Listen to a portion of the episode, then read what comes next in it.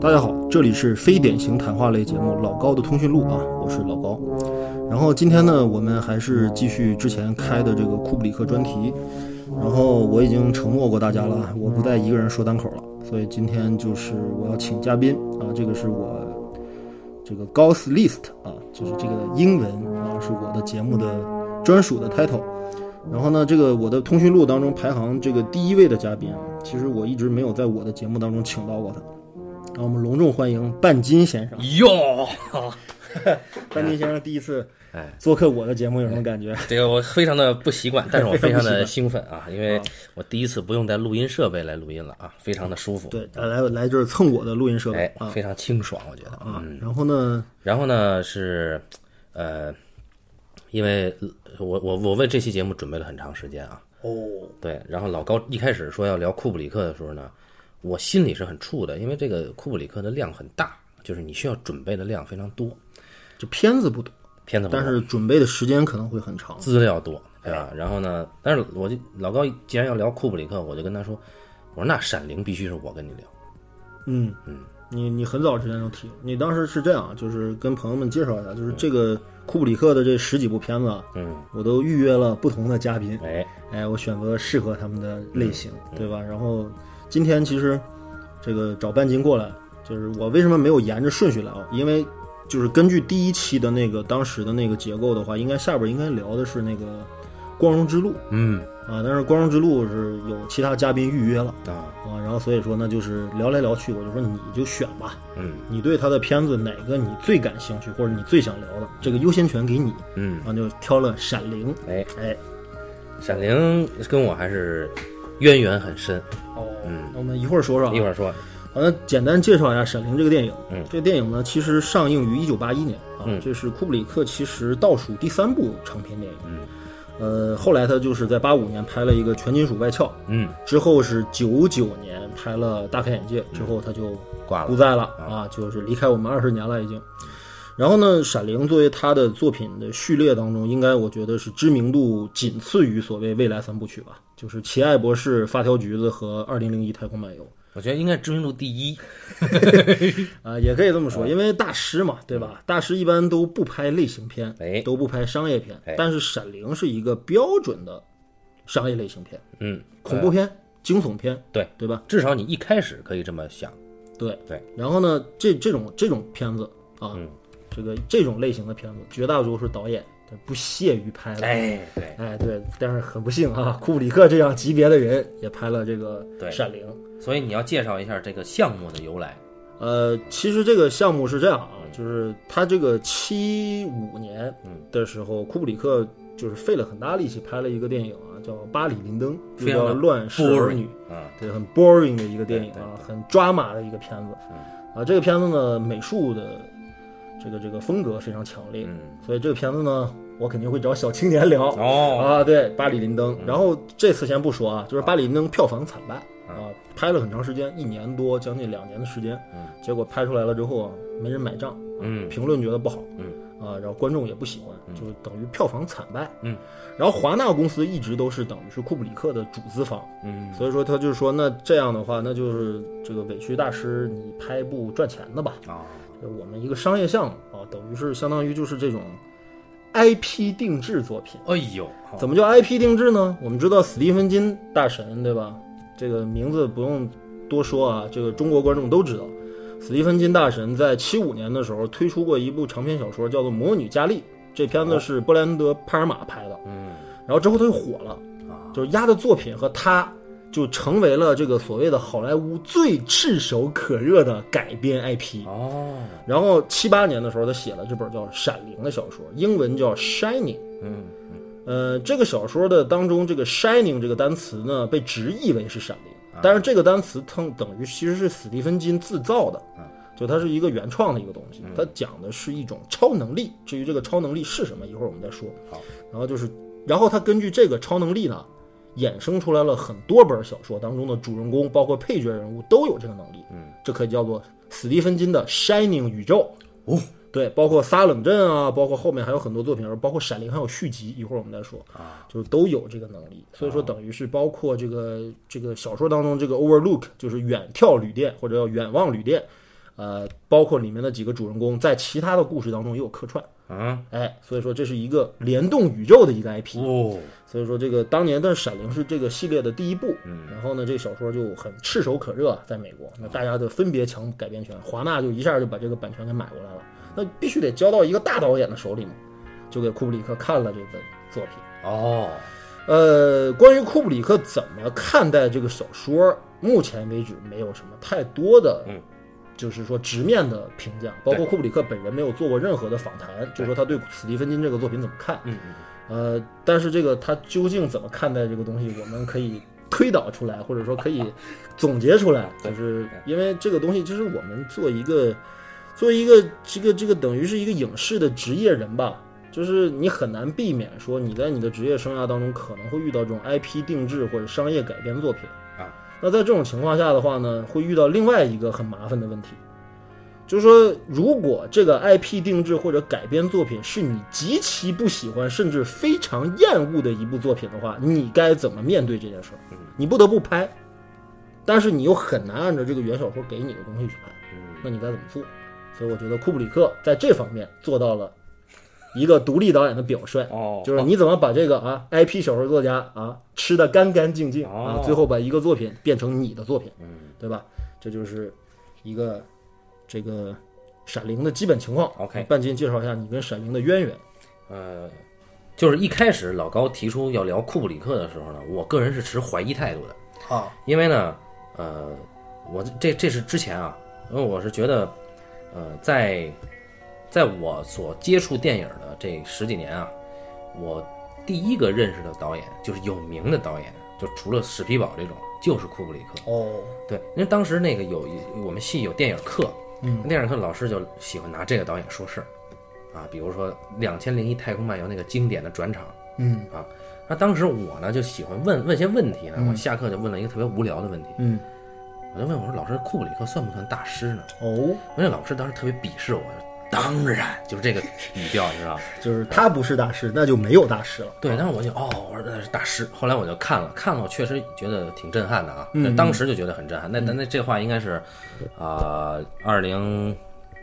二零零七年前后哎呦，十几年了。啊，嗯。然后在此之后，我基本上就没有再接触，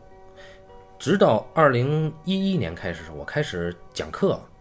我就是有这个讲视听语言的时候啊，讲空间，我就很喜欢用这个片子讲。哦，《闪灵》是吧？，嗯对，所以以至于我这个片子被动看了大概得有，也怎么着也得有十遍前后，嗯十遍上下。所以嗯，然后又放下了，因为我已经从一五年到现在一直也没教过东西了。嗯，然后直到你提出来要聊库布里克，嗯我当时第一反应是，我觉得库布里克是所有电影入门的学学生最容易认知到的一个所谓的大师导演。对，啊，然后就是说它的一些隐喻性的东西，以及它的一些宏观性的主题啊，是太容易让你觉得此人牛逼。对，但是我就现在现在我属于一种极端的状态，我就就抵制这种嘛。我觉得他就专睡大师啊，越是大师越睡。就是我觉得他这个大师啊，跟其他的大师还不一样。嗯，就其他大师他可能在影片里，他是通过个体的人类遭遇处境，去渗透到他对于民族或者说社会的一些哲思、反思。呃你说的这类大师可能普遍产生于欧洲的电影电影文化环境当中，是美国的，即便是所谓的电影大师，也是可能更偏类型或者商业一点的，比如马丁·西克塞斯，对吧？我科波拉我不认为这两个人是大师啊，好吧，那不算，但是反正就是美国的知名导演，对吧？哎对偏商业和类型，对这对肯对定的对库布里克其实也有这个是倾向啊。所以呢，我就我就在听那个你的第一期节目的时候啊，我就在过，哦，你还听过我第一期节目？对对对哎呀废话不胜荣幸。我就在过，我就在过他的这个影片，我就想这个人啊，真的是从来没有讲过一个人个体的命运，他关注的几乎都是群体，甚至是阶级，一个阶级群群落，甚至是人类。全人类，哎，他关注的是这种东西，甚至是历史本身，啊，那我就想，嗯，那这个人关注了这么宏观的东西，他在我看来就太容易被归为大师了。就是说白了就是太不接地气儿，对题材占先不，写人了，对专门写所谓的你最鄙视的主题先行，对吧？是是是但这事儿还真不赖他，因为我刚刚说过，他的作品从《光荣之路》开始就全部都是小，哎，从《杀手》开嗯始就全部是小说改编了。对。对但是呢，直到我重新看了《闪灵》啊啊，啊，我发现它确实是大师，哦，嗯，确实是大师。就是就算它是主题先行，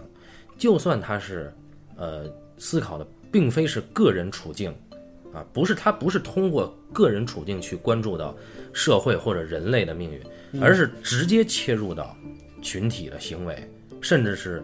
人人性的某些行为，嗯啊，甚至是一些无意识的行为，嗯。那么我觉得他在这种极极其难、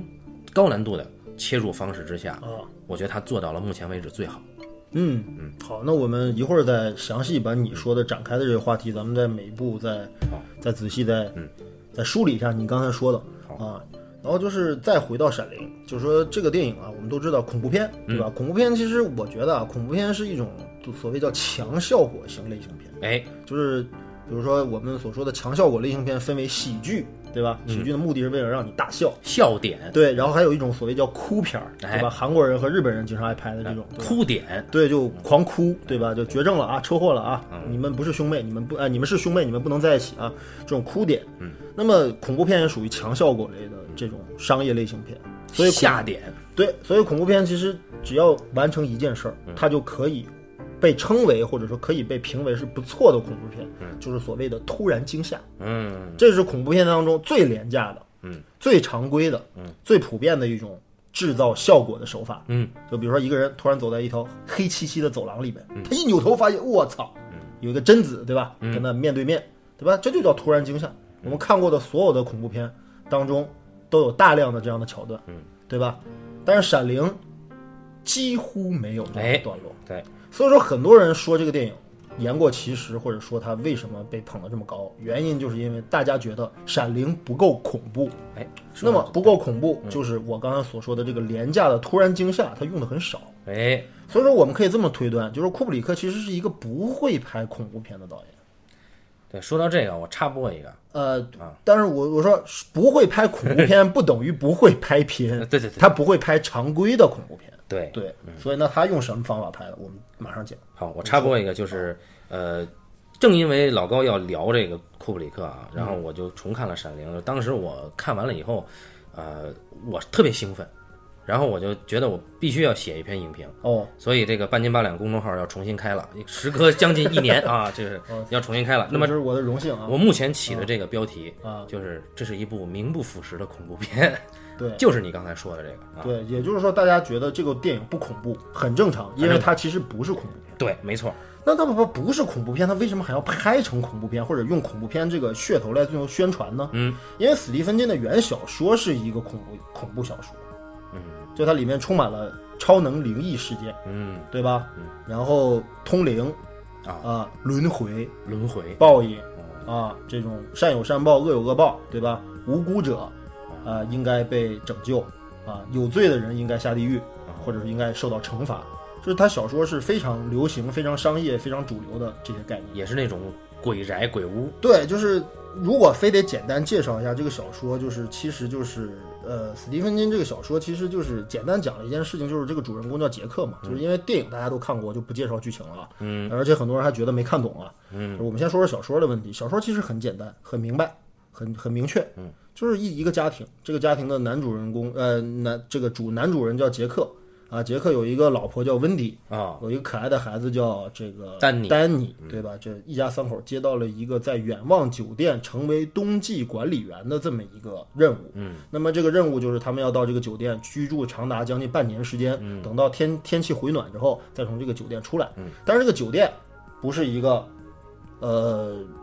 这个这个安静祥和之地，这个酒店有很多很多的呃传说，嗯，比如说，这个酒店在二十年代的时候，曾经有芝加哥的黑帮在这个地方曾经暗杀，两边展开枪战，嗯，死了一地人。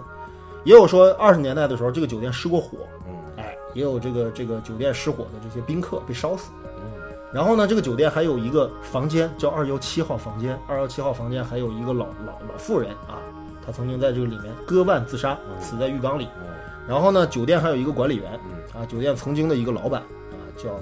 什么名字啊，就忘了。 Grady 呃，不是啊 Grady，那个是管理员。我说的是原来酒店二十年代的时候一个老板。哦，然后呢，他呢还有什么呢？他有这个这个，呃，各种各样的这个堕落的癖好，哦比如说喜欢玩一些 cosplay 啊，对吧？比如让他的这个，对吧？小小小小小这个男这朋个友小基友，对吧？化妆成小狗狗啊，啊，对不对？这种。然后呢，还有呢，距离这个故事发生更前的一件事儿，就是前任的酒店管理员叫 Greedy，嗯，他曾经在一个冬天，也是跟杰克一家非常相似的环境里面，嗯他拿着这个圆柱里不是斧头，是那种球锤，就木质的那种大的那种球锤，也把这个妻儿全部杀死。哦，啊，但是没有双胞胎的女儿啊啊，嗯双胞胎的女儿，一会儿我们再说这事儿。然后呢，就这么一个酒店。然后呢，杰克一家人来到这个酒店了之后，当然就是怪事儿频发，就是各种奇怪的事情频发。然后呢，到最后呢，等于是杰克其实他是不得志，他很失落，他很失意，嗯啊，他因为酗酒丢了工作，因为殴打自己的学生，而且还失手曾经掐掐就是掐断过自己儿子的肩膀，嗯，而且还始终经常会处于一种难以控制自己的暴躁情绪的一种状态。哦，然后呢，在这个酒店进入酒店了之后呢，杰克就开始戒酒，开始向老婆来保证，说我以后不会再犯这种错误了，我会好好善待你，善待孩子。结果一步一步的，他的受到酒店的恶灵的蛊惑，哎，到最后他跟他们站在了一起，然后决定把屠刀砍向自己的妻儿。哦，哎，但实际上在原著当中有一个什么跟电影当中特别不一样的地方呢？就是原著其实是酒店的恶灵啊，他们发现这个这个丹尼有这个 shining 的这个能力之后嘛，就很想把这个丹尼啊就吸纳到他们这个。就这怎么一个吸纳的方式，我也没搞清楚，但反正就是意思就是说，我要把这小男孩的灵力据为酒店为己有，就让这个酒店的怨怨灵或者是意念更强大。因为这酒店就是各种能活动的桌椅啊、门呐、门窗啊什么之类的，这酒店是有生命的。哦啊，然后呢，他们就想留下这小男孩儿，但是小男孩儿就是灵力特别强大，他们控制不了嗯他，所以说就决定让他的父亲完成这件事儿。哦啊，等于到最后，其实他们是为了要控制丹尼，但是是通过以控制杰克为手段实现。这个逻辑，嗯但是这个温迪这个母亲，她绝对不可能是这个这个让，就是在遭遇了这个二三七的哎二幺七房间的这个事件之后，她就一直想带着孩子离开这个地啊方，并且跟杰克产生矛盾，嗯所以杰克最后迫不得已，为了留住他们母女，必须采用极端行动，就杀掉这个温迪，留下儿子。嗯，哎，但到最后呢，他的神智得到了片刻的这个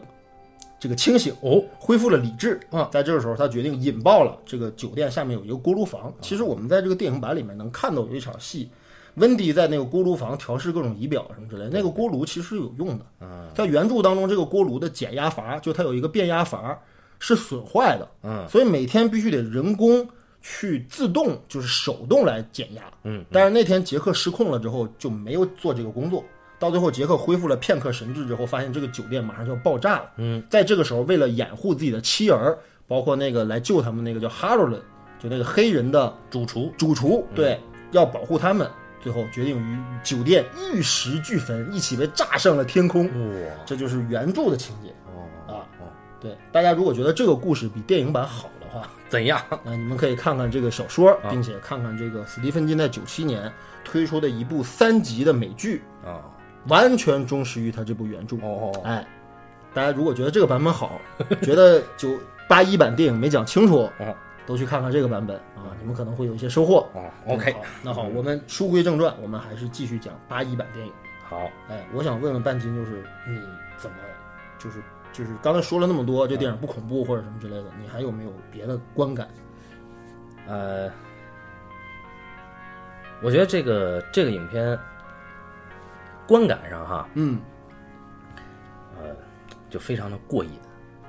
怎么就是过瘾呢，就一般情况下，我目前为止哦啊，看了恐怖片，我觉得，呃，我觉得目前最好的名副其实的恐怖片嗯是《驱魔人》啊，然后而且《驱魔人》是在《闪灵》拍摄之前就已经成名了，对不对？七嗯十年代就当红了。对对对，而且就是还有一个花絮是专门采访《驱魔人》导演怎么评价《闪灵》的，啊当然他他很他很崇拜库布里克了啊，对，啊，然后呃，但是在《驱魔人》里边呢，其实看不到过瘾，你只只能看到导演的那种剪辑才华和视觉才华。但是这些东西如果放在《闪灵》这个范畴里，你会觉得，就它可能上升到了一个，就相对于造物主的一个层次， 就是是《闪灵》这种片子能够达到的高度。哦，啊，就是它这里面，呃，一会儿咱们我觉得咱们这期节目会很长，就对它这里面它它所包纳的信息啊，呃，太过于复杂，太复杂了。也其实看似是一个很简单的故事。对，嗯就一家三口来到一个酒店，这个酒店最开始有一些人，包括酒店的老板嗯经理罗尔曼，嗯罗尔曼，嗯，包括黑人主厨哈尔伦，嗯，小说当中可能还有一些其他的配角，但不重要嗯了。电影当中几乎保留了主要的这些人。你看这些人加上一家三口，总共才五个人，嗯五六个人，嗯，那他怎么承载这么复杂的故事？嗯，哎，我我想聊一聊。好，就是嗯，有一个说法啊，说的就是刚才就是史蒂芬金在最开始接到就是他的小说即将被改编，而且改编者是大导演库布里克之后，他小自己鹿乱撞啊！啊，小鹿乱撞啊，自己写了一版剧本给库布里克，哎呀，然后据说库布里克没有看， 原因就是因为库布里克觉得这个小说可能有一些问题，导致了他后来经过了这种可以说伤筋动骨，甚至是改头换面式的那种改编。嗯嗯但是就是这种改编的区别在哪儿？这个里边的问题就复杂了。嗯，就是看起来是一样的，三口人在酒店里面，这个在一家这个这个与世隔绝的酒店里面过冬。嗯，呃，也是父父亲对吧？失去了理智，挥刀砍向了自己的妻儿。对，到最后父亲死了，嗯，妻儿逃出升天，嗯，感觉一模一样。那这两个故事之间的差别究竟在哪儿？为什么说库布里克的改编版可能高于史蒂芬金的小说甚至电视剧版？嗯，它的高于在哪嗯儿？哎，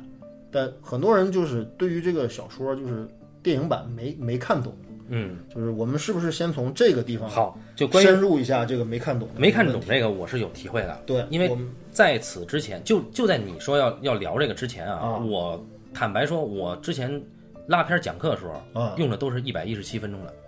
呃两个小时版，对，肯定看不懂，或者说或者说你没办法认为这些东西合理，嗯，就是说你，然后我看完一百四十三分钟这个版本，嗯我觉得每个地方都能丝丝入扣的衔接上，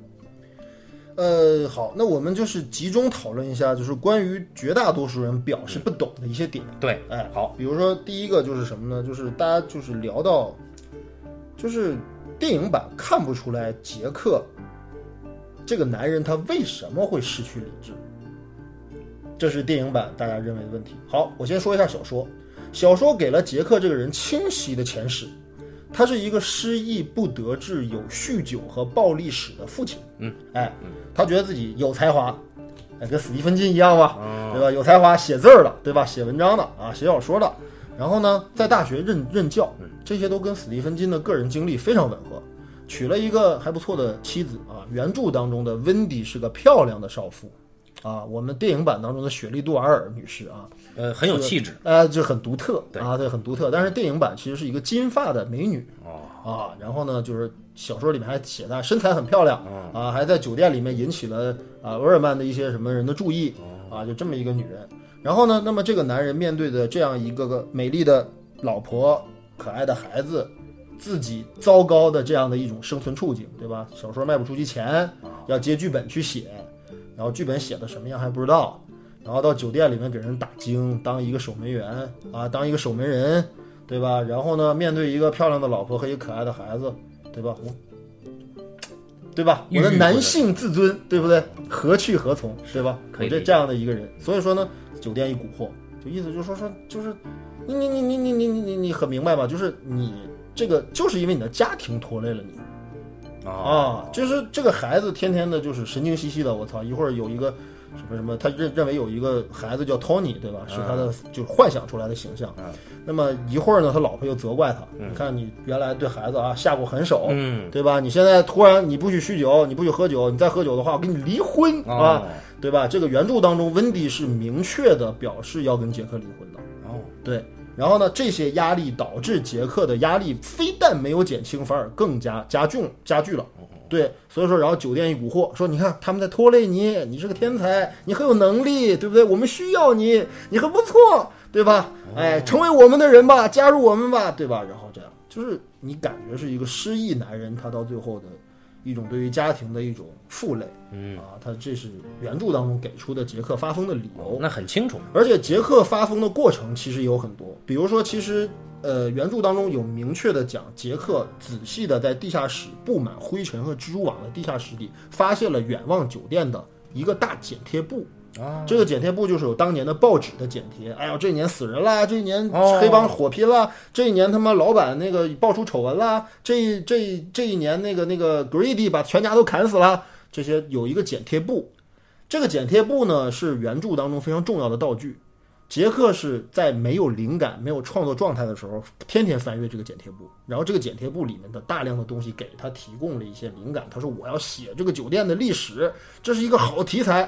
呃，原著当中他的发疯的起始点是在这儿的，哦这是第一次。哎，第二次是他发现了什么呢？发现了就是原著当中那个远望酒店外边不是那个电影里的那个迷宫啊，树篱迷宫啊，是那种灌木修剪成的那种动物，哦有狮子、有老虎、有大象、有兔子，哎，有有有狼，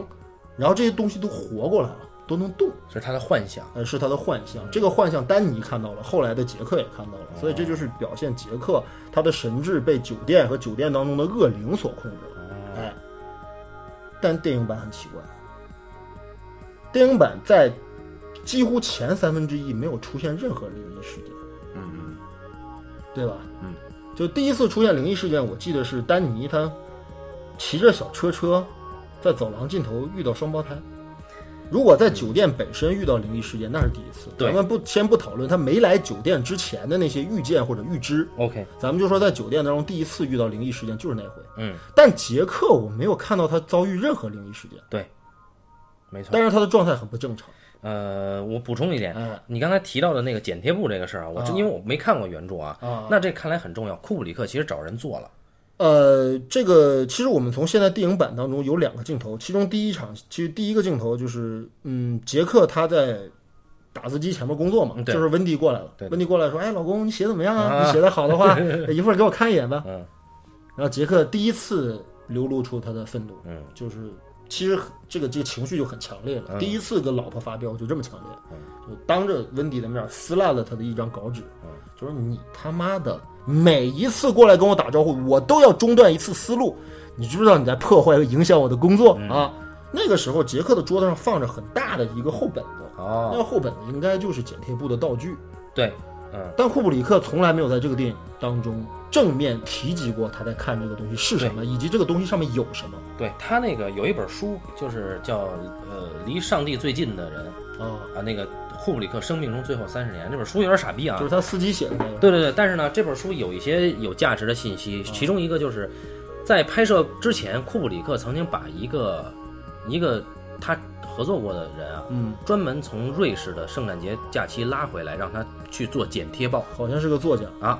然后这个人非常愤怒，就给他做花了大量的时间，把发生在这座山的嗯所有的历史上真实的美国发生在这座山的一些凶案嗯，啊，包括一些传说，全都做了。可能也包括史蒂芬金小说里边给出来的这些事件。，对，也可能。嗯，然后就他反正没就用。 对，啊，就是这样。呃，我觉得这个道具用了，嗯这个道具上的东西也需要展示，啊，然后呢，但是他为什么把这个删掉了？我觉得，哎与主线无关。然后呢，然后呢是这样，那个在影片里，在我我指的是一百四十三分钟北美版啊，啊呃，其中有一个段落是温迪他在做那个，诶我看应该是黄桃派啊，他在做这个派的时候，嗯，他在看看那个电视嗯电视电视说，呃，这个地区发生了一次枪击案，然后死者失踪。呃，那个好像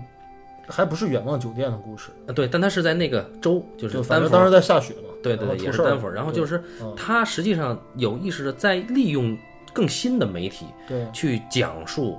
这里的一些呃杀戮的行为嘛，对，对吧的。嗯然后，嗯，这里边就涉及到就是呃，这是我我对库布里克库布里克的看法，就是他在媒体的觉醒上是高于同期或者甚至后辈的导演，呃，为什么叫媒体的角就媒介自觉啊，就是说，色啊？呃，首先他就解释一下这可个，能幼年时期就开始做摄影师了。嗯然后，呃，很快的呢，他在拍摄那个，就是那个那个那个拳击那片子叫《The Killing》是吧？呃，Killer's Kiss。啊，不是不是不是哦，不对，就那个赌马的那片子叫《The Killing》啊，那对是吧 Killing，啊对，，然后那个片子里面，它其实就用到了纪录片的镜头手法，对对对对，对然后后面他又用到了一些电视啊，包括那个《The Killing》里边，呃，《Killing》里嗯面就用到了收音机啊，等等等等。明白明就白，他的这种媒介自觉，到后面就比如说呃，《奇爱博士》啊，《太空漫游》啊，嗯，实际上都是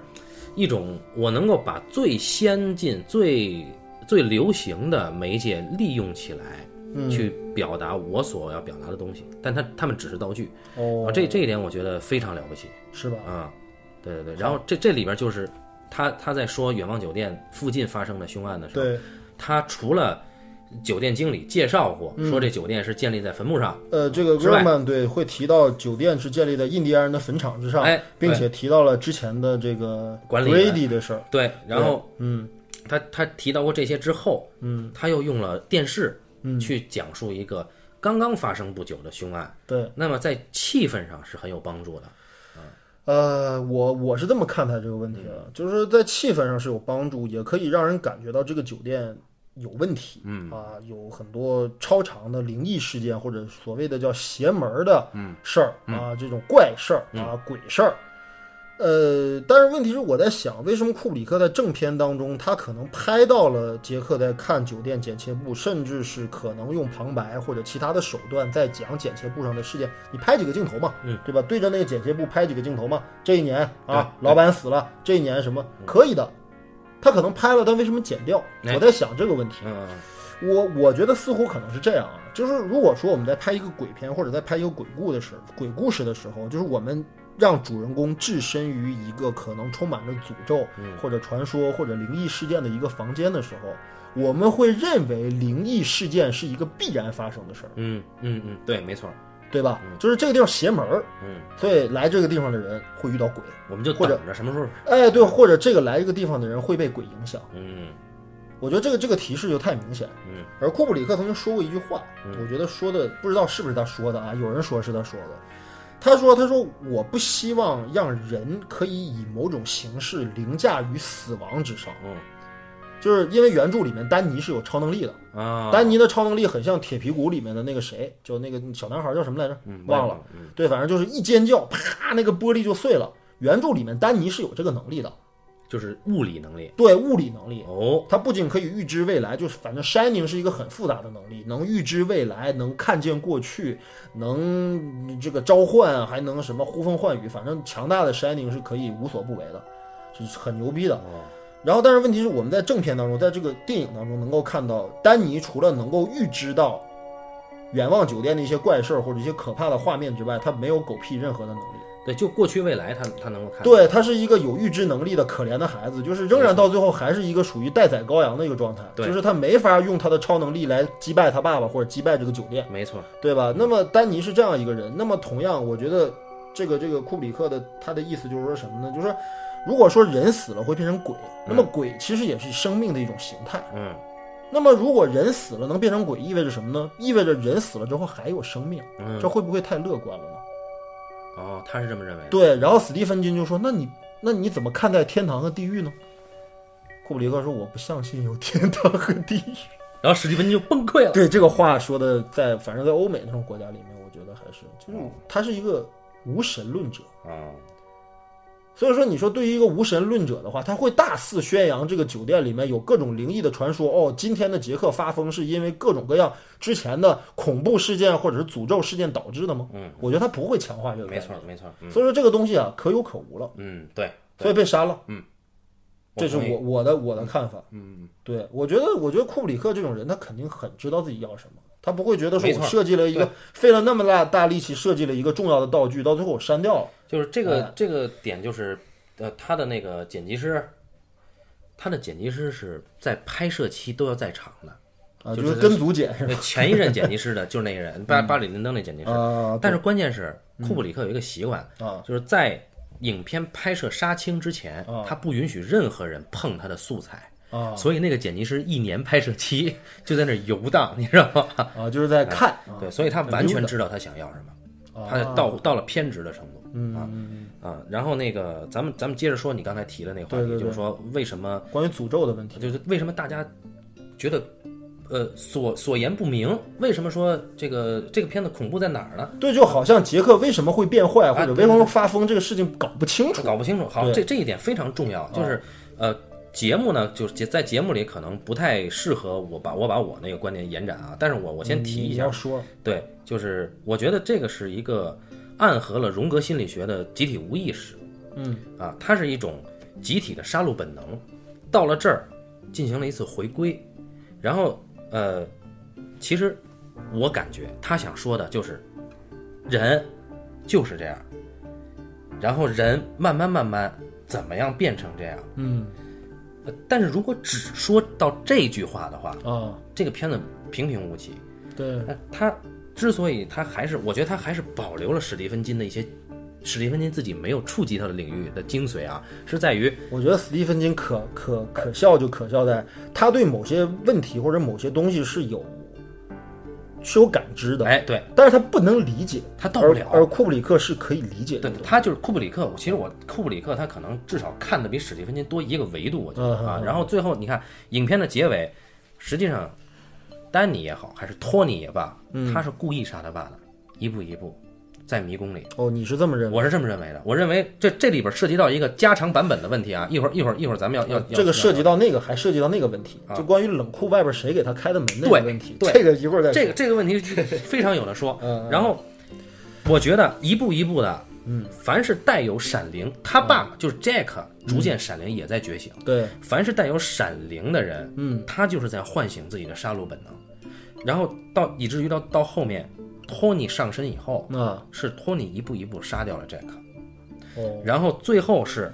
人所有的人带有杀戮本能的人，在这样一个特定的情况下唤醒了自己的杀戮本能，回归到了一个集体无意识的状态那之你怎下么。你怎么解释被杰克砍死的那个酒店的主厨老黑哈罗人？哎那个人是怎么回事呢？嗯首先，他是一个什么呢？因为他看起来很好，他有闪灵他你看啊，最好玩的就是这个人，啊，这个人啊，在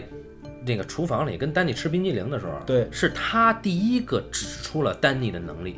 呃，这个是原著当中的情节，对，对但是呃，在影加长版本的影片里啊，就北美一百四十三分钟的时候，我们会嗯看到，在 interview 这个段落，呃呃，Jack 在面试的同时，会同时切到那个他们家，嗯然后丹尼晕倒了，因为看到了一些东西，晕倒了。晕倒之后，嗯请到了一个女的家庭医生，啊，诊断以后，嗯女家庭医生和温迪，就丹尼他妈两个人有了一番对话。嗯，那么这番对话有两个信息点：对第一，女家庭医生认为丹尼心理有问题；对第二，丹尼曾经被他爸家暴过，对，而且家暴的非常严重，对是直接甩出去的，就是嗯导致肩膀骨折脱臼。对，那么好，那么我们先说第一点，嗯就是这个女的心理医生，她认为丹尼心理有问题，而这一点在黑人主厨出现以后推翻了。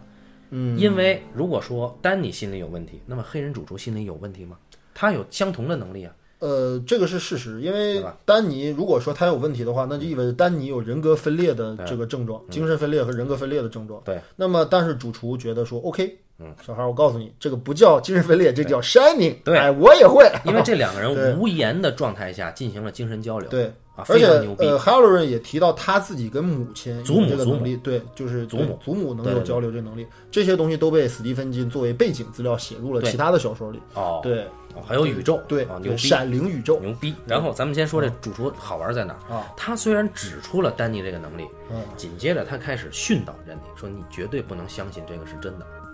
对。说这就像书中的照片一样是假的。你他他之所以这么说，其实是为了保护丹尼。那当然，但是他说你不要靠近二三七，对不对啊对？OK。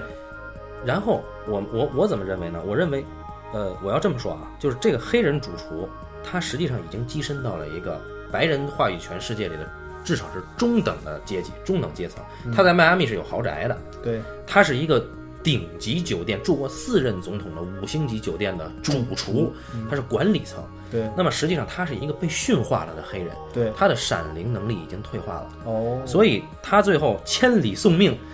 啊、那那那就没办法，就是说他、呃，这个地方也有个区别啊，就是原著当中就是。呃，其实哈鲁伦是被杰克也是来到酒店来救母女，因为他感知到了丹尼给他发布的这个危险的信号，啊然后并且感受到了二三七房间的恶灵已经被释放，哦然后并且感觉到杰克已经被恶灵所他感知到这么多，就是反正他被他被感，他可以说他感知到了一切，嗯我然后所以他才决定从迈阿密返回，因为他已经开始度假了嘛。啊然后他从迈阿密返回之后呢，他确实被杰克用球锤给击伤了，嗯，但是没有死哦。但是在库布里克的版本是他刚回来就一斧子被杰克撂倒了。对对对对，对这个杀的这个东西，反正也有人说说库布里克不希望，他认为啊，在一个恐怖片当中应该有无辜的人去死去。哦，就是他说这个人，你看啊，有闪灵能力，正直善良，有爱心。嗯嗯他回来了，在杰克最疯癫的时候杀回到旅馆里面，大家都会认为他能把母女救下来。可是我偏偏不这么想，哦，这意思，我反类偏型是偏吧对我偏偏要上来之后，让他一斧子就把他给砍砍死。啊啊，对啊，然后很多人读解这是白人对黑人的大屠杀。我觉得对这是 shit，我觉得是这样的，对就是接着说完这个啊，啊，呃，黑人主厨呢，他因为已经驯化了，嗯，他规训到之后呢，那么他的这个更贴近于原始能力的闪灵，嗯就已经被掩盖在最最最浅层次的能力了。他顶多有一个就心悸的症状，他觉得哎，酒店被封被雪封山了，一定有事儿。那他还需要打电话去问，对不对？他给林业局打电话，让林业局去确认酒店里的母子是否平安，证明什么？证明这位黑人主厨，一个跻身中中上中上层社会的人，他已经失去了这个跟祖母交流的这种闪灵能力，也就是说，但是问题是，你们想过这个问题？迈阿密和离这个丹佛可有，这跟这没关系啊，这跟地域没关系。就是他没有能够看到，就是这个地方发生什么事对情。但他是，如果像你说的，在原著里，他是可以感知到一切的，他没有必要打呃，电我话。没有说在原著当中他能感知到一切，但是原著当中他也是需要去了解和调查才知道啊的，因为他得坐飞机才能回去，是很远的，啊，对啊，但他是有感应的嘛？对他有感应。但他这里边其实他库布里克把黑人的感应压缩到了一个最平常人的反应。我对担心，我打电话确认没有，那我再飞回去。对，啊，那么其实有豆瓣下面有留言就问，为什么黑人能闪灵，但避免不能遇见自己的死呢？ 对吧？这个我要解释一下，啊，就是在丹尼身上，包括在黑人身上，闪灵都不是一种稳定的能力。嗯，对，它有点像没有学会六脉神剑的段誉的那个状哎态，时灵时不灵，不是说你想怎么样就怎么样了。嗯对哎，嗯，尤其是其实，在那个电影版当中啊，就是哈罗人和这个丹尼的闪灵，嗯，都被弱化到了仅仅具有一些预知或者预见能力，而不能改变物理规则，甚至是不能够心灵感呃心灵感应可以，但是不能改变一些事儿，比如对说对对，原著当中有丹尼一声喊车灯就爆炸这种这种段落。哦，这种东西都被库布里克删掉了，因为我刚才已经说了，库布里克其实，删我的觉得我觉得他对于超能力或者是对于超自然力这种东西是有排斥的，对，所以我就想哎接着说，嗯而且这个东西会降低到最后丹尼他们的这种危机感。嗯，丹尼他妈这么牛逼，我操，他爸拿斧子拿过砍过来又能如何？他一声吼，我操，这窗户都碎了。嗯，这么牛逼的小孩儿，谁搞得了？到最后，其实你看到最后电影版当中，丹尼是用自己的智商或者是用自己的心机对，干掉了父亲，嗯，而不是超能力，对这有本质的区别那么啊。呃，所以我就想回到我我这观点啊，就是我我还是认为，呃，他们对库布里克在这里面对于丹尼、黑人和杰克、他们的超能力做了极其严苛的限定。嗯，就是他首先我已经不认为这是一种超能力了，对，我觉得这是一种意识的回归，牛逼，就是说对于本能的挖掘，嗯，然后他是被动的本能挖掘，嗯，然后以至于为什么最后要在迷宫里干掉杰克，这是一个太强的隐喻了。哦，啊，就是迷宫是人类无意识里面最原始的一种状态了。你不知道西部世界为什么有迷宫呢，对吧？你不知道你你自己的脑袋里面是什么，你没法去探探到你你迷宫最深暗、最一最幽暗处的那个那些东西。嗯，然后迷宫又是什么？迷宫又是古希腊神话里边克里特岛上的那个，米诺牛哎，牛头怪是怎么死的？杰克就是怎么死的。嗯啊，那么最后为啊什么牛头怪是因为在这个迷宫里迷失了方向，啊，不不，牛头怪是被弄死的，但是呢，啊那个砍他的这个哥们儿特修斯啊，嗯他是最后他得是在、对对对对对，用用用倒着再再回来，他在沿途用毛线团儿做了记号。那么丹尼是沿着自己脚印儿回来，但是他用脚印儿骗了老爹。对吧嗯呃，这个其实虽然说可能有一些改变，但是这个这个过程非常的对就是用典吧，用就是点说用典，用的很点，对就是对吧？然后那关键是那个迷宫特别牛逼，在于，嗯，嗯，一般一般情况下，我们解读一个影片，它有隐喻，一定是从物象上去解读，对，但是迷宫里面很干净，嗯，就是灌木，对对吧？没有，嗯，好看起来每条路都一个样。对对，没有什么暗示，你找不到什么这个象征着什么，那个象征没有。嗯但是啊，为什么一定要在大雪之后的迷宫呢？啊，原来是一个生机盎然的、对，嗯葱葱胧、葱葱胧的这么一个迷宫啊。母子两个人第一次进去的时候是那个状对，下了雪以后，这个迷宫其实变成了浮雕感了，态啊，对吧？对，就是你进去以后，真的像迷宫，嗯，就不更是迷了。对，就更迷了。然后它很很有一个细节，就是这个迷宫的入口有一个那个介绍的那个板子啊，那个板子底下用了两个词，嗯，一妹子是最惯常的迷宫，哦，还有一个呃那个那个发音我忘了，反正什么 la- labors 还是什么什么东西，那个是文学意义上的迷宫的单词。哦，就是抽象的迷宫对他用妹子 and labors，反正这个词到时候再说啊。嗯他用了这两个词在那个板子上写的。还有一点是，这是一百四十三分钟里的呃细节是，经理在跟温迪介绍的时候，啊他说这个迷宫的历史比酒店更 久啊，啊，这句话就耐人寻味。是，嗯，对，因为他没有必要交代的这么，对你提因这为个，正常情况下的话，迷酒迷宫是一种景观，嗯，对，你没有他妈酒店哪儿来的迷宫，是啊，对吧？这个修话剪就的这么齐，对，对吧？充满着玄机。啊对，所以，所以我我始终是认为库布里克做的这个限制，他已经超越了呃，就恐怖灵异的这个现象，他把它上升到了人意识最幽暗处的那个不为人知的本能，而嗯这个本能是群体共有的，就是杀哦戮。那杀戮成为一种神话，就比如说迷宫的杀戮，这嗯对是是一种神话。对然后杀戮成为一种传说，就说这个酒店是建立在印第安人的牧场上的。嗯，然后在建酒店的过程中打退过多次印第安人的进攻，这是经理说的。对，然后杀戮还变成了一种历史，就是说，呃，在一九七零年代，前任管理员杀了他的妻儿，还分尸了。对，所以在这么多杀戮的状态之下，嗯，人到了这样一个幽闭的空间，与世隔绝，嗯，那么他接收到了这种，呃，意识觉醒的这么一个前提，嗯，嗯，这是我呃的想半半斤的分析非常牛逼啊！虽然说听得我云里雾里，但是我基本明白了他的意思。嗯好就简单而言理解一下，就是说原著其实讲的是杰克被这个酒店和恶灵所蛊惑的故事，对而电影版讲的是杰克回家的故事。 对，哎，回到了恶魔之潮，因为他就是恶魔，我们每个人都是恶魔。是哎，我们每一个人都有都有那种啊嗜血的欲望啊，对在在一定时候会被激发。嗯对所以那么就解释了这个电影当中很多很多非常奇怪的地方，比如说这一家三口人看着他妈的怎么就不太像一家人，他们怎么就没有正常的一家人当中该有的那些行为？嗯，比如说夫妻两个人会拥抱亲吻，对吧？这原著里都是有的。啊哦，，然后丈夫还很温暖，对吧？说意思，哎呀，看着儿子曾经被自己捏断过肩膀，然后还对儿子饱含歉意，哦，对，然后还抱着，哎，说你乖啊，什么什么之类的，对吧？就是这样，就是，呃，这些电影这些动作在库布里克版的电影当中都被删掉了。嗯，就是这一家三口人太奇怪了。对就首先啊，雪莉·杜瓦尔这个演员，我觉得选的很有意思。牛逼， 对，很第二个就很多人就是观点就是觉得说这个电影最恐怖的是这个女演员。对吧？这种这种说法很多啊，就是觉得说雪莉·多瓦尔的当中的有几段表演，实在是那个面部表情太过于夸张和放大，所以就感觉让人觉得浑身不适。广角镜头的问题吧，呃，不是光有镜头的问题，我觉得它是化妆有关系，啊，因为我们知道雪莉·多瓦尔本身她那个眼窝很深，对对对，然后他的那个眼皮就很大，对就我们说的眼皮上眼皮就很大。那么在这个上眼皮上画一些反光的或者一些暗色的一些东西的话，就显得这个眼睛深陷的像骷髅一样，哦，所以说这个脸就变得无比的恐怖嗯，啊。但是我觉得特别有意思在哪儿呢？就是我觉得库布里克有意的选择了一个跟原著当中那个描写不一样的女人，因为原著当中我刚才说了，是一个金发的身材不错的少妇，标准美女，对，但是雪莉·道尔严格来讲确实不能算美女，是有有独特气质的一个人。对，我觉得这个女人首先性魅力不强，嗯，对，没错儿，嗯，对吧？谁谁不会说这个女孩哇好性感，对不对？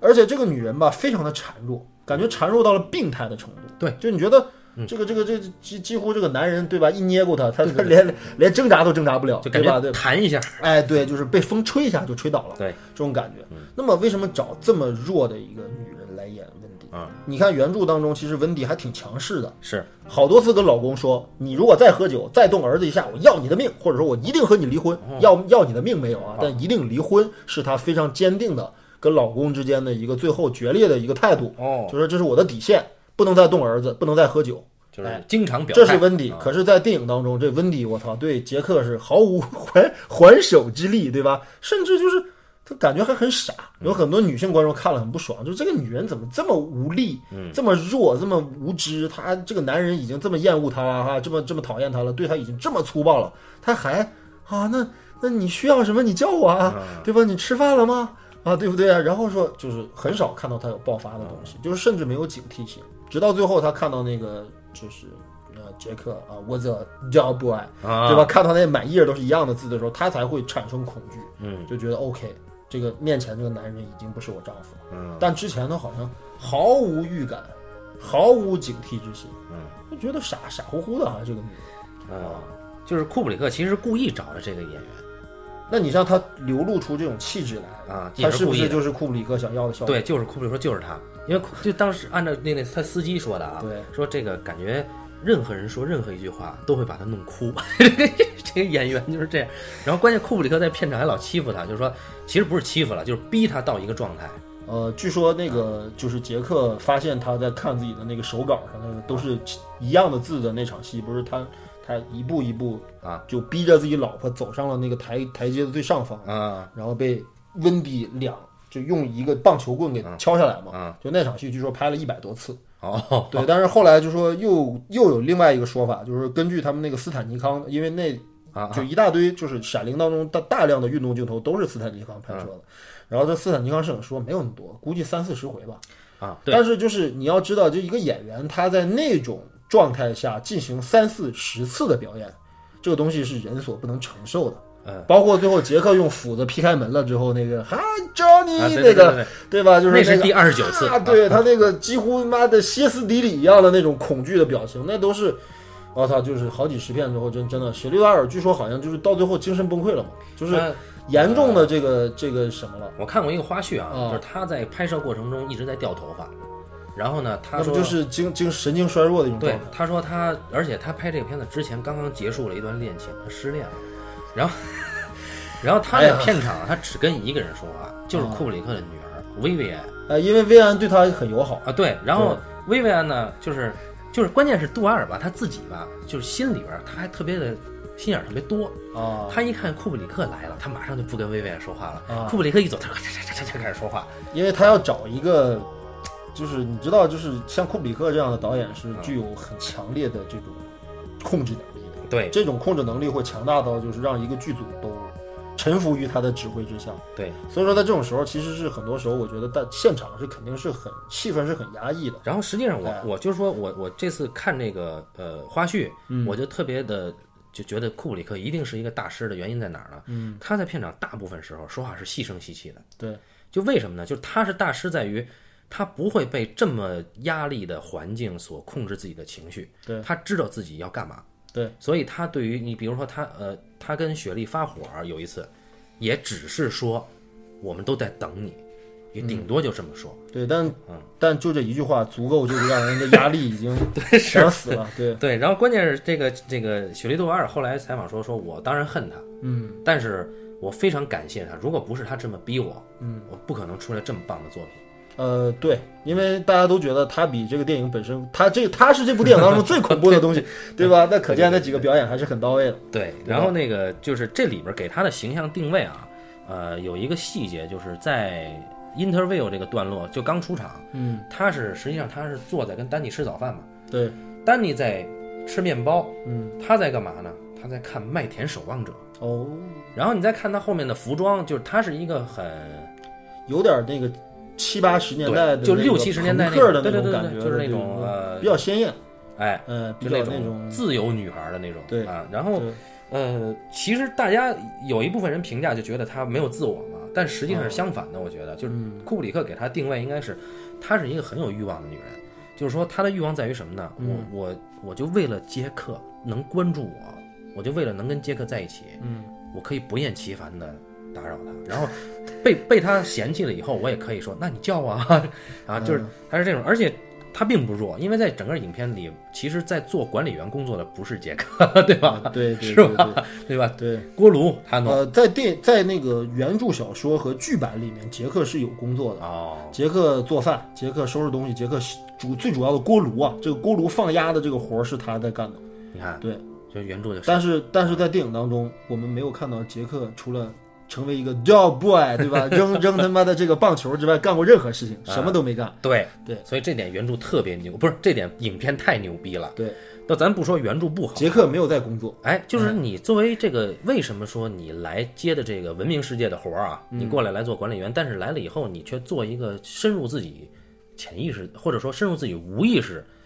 呃，领域的一个人，就是在写作，对吧？对，啊，然后最后写作发现你写的是什么，全是那个，那其实就是你的无意识写作嘛。就是说我们太容易去给一个人的变化或者给一个人的这种心理的这种演变找一个依据。没错，比如说这个人原来挺好的，突然一下变坏了，嗯哎为什么变坏呢？因为跟了一个坏人。哎，有恶灵，对，哎然后这个这个东西就你就知道这个东西就很不彻底，哎就而而那个史蒂芬金的小说原著有这个倾向，嗯，就是他把一切归因于某种邪恶的存在。当然，这个邪恶的存在可以是指代的某种东西，也可以是啊、它的某些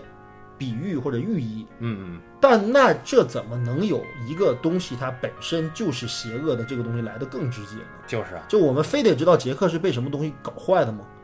对啊，对吧？你比如说，我们看过几个，有几个惊悚片啊，不能叫恐怖片，有几个惊悚片，有一个叫《伊甸湖》的片子，不知道你看过没有？还有迈克尔·哈内克曾经拍过一个叫《趣味游戏》的电影。哎，看过来哎啊，，两个穿着干净的年轻人来到一家中产阶级家里，嗯对吧？说我们来借两个鸡 蛋，啊，噩梦从此开始哎，对吧？一场残酷的虐杀开始。那你说这两个人，他们为什么要这样？嗯，没道理的。对其实恶魔他之所以是成为恶魔，不是因为他因为什么原因而成为了恶魔，没错而是他本身就是恶魔。简言之就是大师啊不提供答案，对，嗯大师会呈就是表直接表现他的感知和他的呈现。是的，就是在这个《闪灵》，刚才老高已经介绍的很清楚了。哦库布里克他他接这个活儿，他没办法啊，于是他找了一位女作家重新写 对，剧本儿，然后这里面的对白非常的有意味啊，每一句都有意味。大家千万就其实《闪灵》为什么斯皮尔伯格认为这是他最爱的电影？嗯，他看过二十七遍之后，他就不认为这片子不好了。他一开始看这片子真的不喜欢，就是库布里克当面问他：“你觉得我片子怎么样？”嗯，他没回答。库布里克说：“你肯定不喜欢啊对你说为什么？因为你不回答，哎，然后关键是，这里面有一句话，在 interview 那个段落里边、j 嗯 a c k 他跟经理说，经理说你要五个月的隔绝哦。嗯，杰克说：“我 looking for isolation，就我在寻找与世隔绝的。状态对，为什么呢？是吧？啊，为什么呢？所以就是，哎，这这个库布里克每一环，嗯，没有一丁点儿的废戏。对，嗯，对。然后简单说一下这个影片的这种嘖恐怖感，或者它的这种，其实我们不能说恐怖感，嗯它整个片子其实用很多手法营造出了一种极其不安的感觉。这个对嗯不安的感觉就是说，你知道会发生什么事，可是你不知道什么时候会发生，以及会怎样发生。但你知道肯定会发生不好的事。嗯，这就是这个片子没有鬼，但他妈比有鬼还要吓人的一个感觉，就它不舒服。对，它从头到尾就没有一个影像让你感觉到很舒服。哎，这个词其实很很对，就是说，就我们把它概括为不舒服，比对概比把它概括为吓人要高级得多。嗯，不舒服，不舒服很难拍，哎，很难。啊，那比如说刚才我说了，这三个人之间，嗯，奇怪的亲情关系，是哎，夫妻两个人，对吧？没有爱，嗯，没有激情，嗯，对吧？老婆对丈夫好像还挺好，但丈夫对老婆完全不是一个正常的一个男人应该有的状态。就是一般都这样。啊， 是的，一会儿我们再说这个问题。然后呢，我记得第一次就是说，就是这个这个这个丹尼啊，跟妈妈说我去要到爸爸的房间里面去拿个拿个玩具。对，哎，那场戏，呃，咱们一会儿你说啊，我先说就是杰克，他是走过来之后，杰克抱着他，对，然后丹尼说：“爸爸，你会不会伤害我和妈妈和妈妈？”嗯。应该不会，或者是就那种表情啊，就是反正就是你感觉那根本就不是一个爸爸在抱着自己的孩子。嗯，尼赫尔森那个表演完全就是一个变态杀人狂，嗯，这马上下一步就要对这个小孩儿。在抚弄自己的玩具。对对对对对，啊哎，这种感觉就是这就是怪异的感觉，就是他对没有任何亲情感而且那哎光非常的硬。啊。对啊，这片子所有的光都很 硬。对，然后就是这个东西，然后呢，就是还有一些东西吧，就比较有趣，就是关于就很多，包括那个有一个神奇的一个纪录片儿叫《二三七号房间》，牛逼那个啊，那个片子其实给没看过的朋友们介绍一下，其实就是一堆关于《闪灵》这个电影的一些，相当于是一些影片分析，都不是， 呃，对，但是可以是影片分析啊，就然后的集合体，就它是一个啊对对影片分析式电影。对对对，这是就我这是我见过的唯一一部影片分析式电影，影新类型。影迷的一种个人对，啊呃，理解。嗯也不能算影迷吧，就是反正就是国内也有某教授啊，曾经有这样的作品哦和这样的书，然后长盛不衰，是是对吧是？对嗯就是长期这个这个这个雄居影评类文章的这呃个，销售榜就是嗯榜首。迷倒了我校之外所有学生 的，至于是谁就不说了，嗯对对对就不说了。反正这这类东西啊，老外搞的也很有意思啊。对比这个有意思多多了了。啊。 对，然后这里边就有一个观点，就是说这个影片里面有很多的空间和场景是不接的。哎，哎，比如说这个人可能走入了一间房门，嗯比如说就是他们那个哈鲁人带着母女两个人去参观这个冷藏室的那场戏，啊，哎，门和门是不在一面墙上，就他们进去的那扇门，跟他们出来的那扇门不是同一扇门。嗯，哎，那为什么会这样呢？其啊实很简单，就是景儿没搭 好。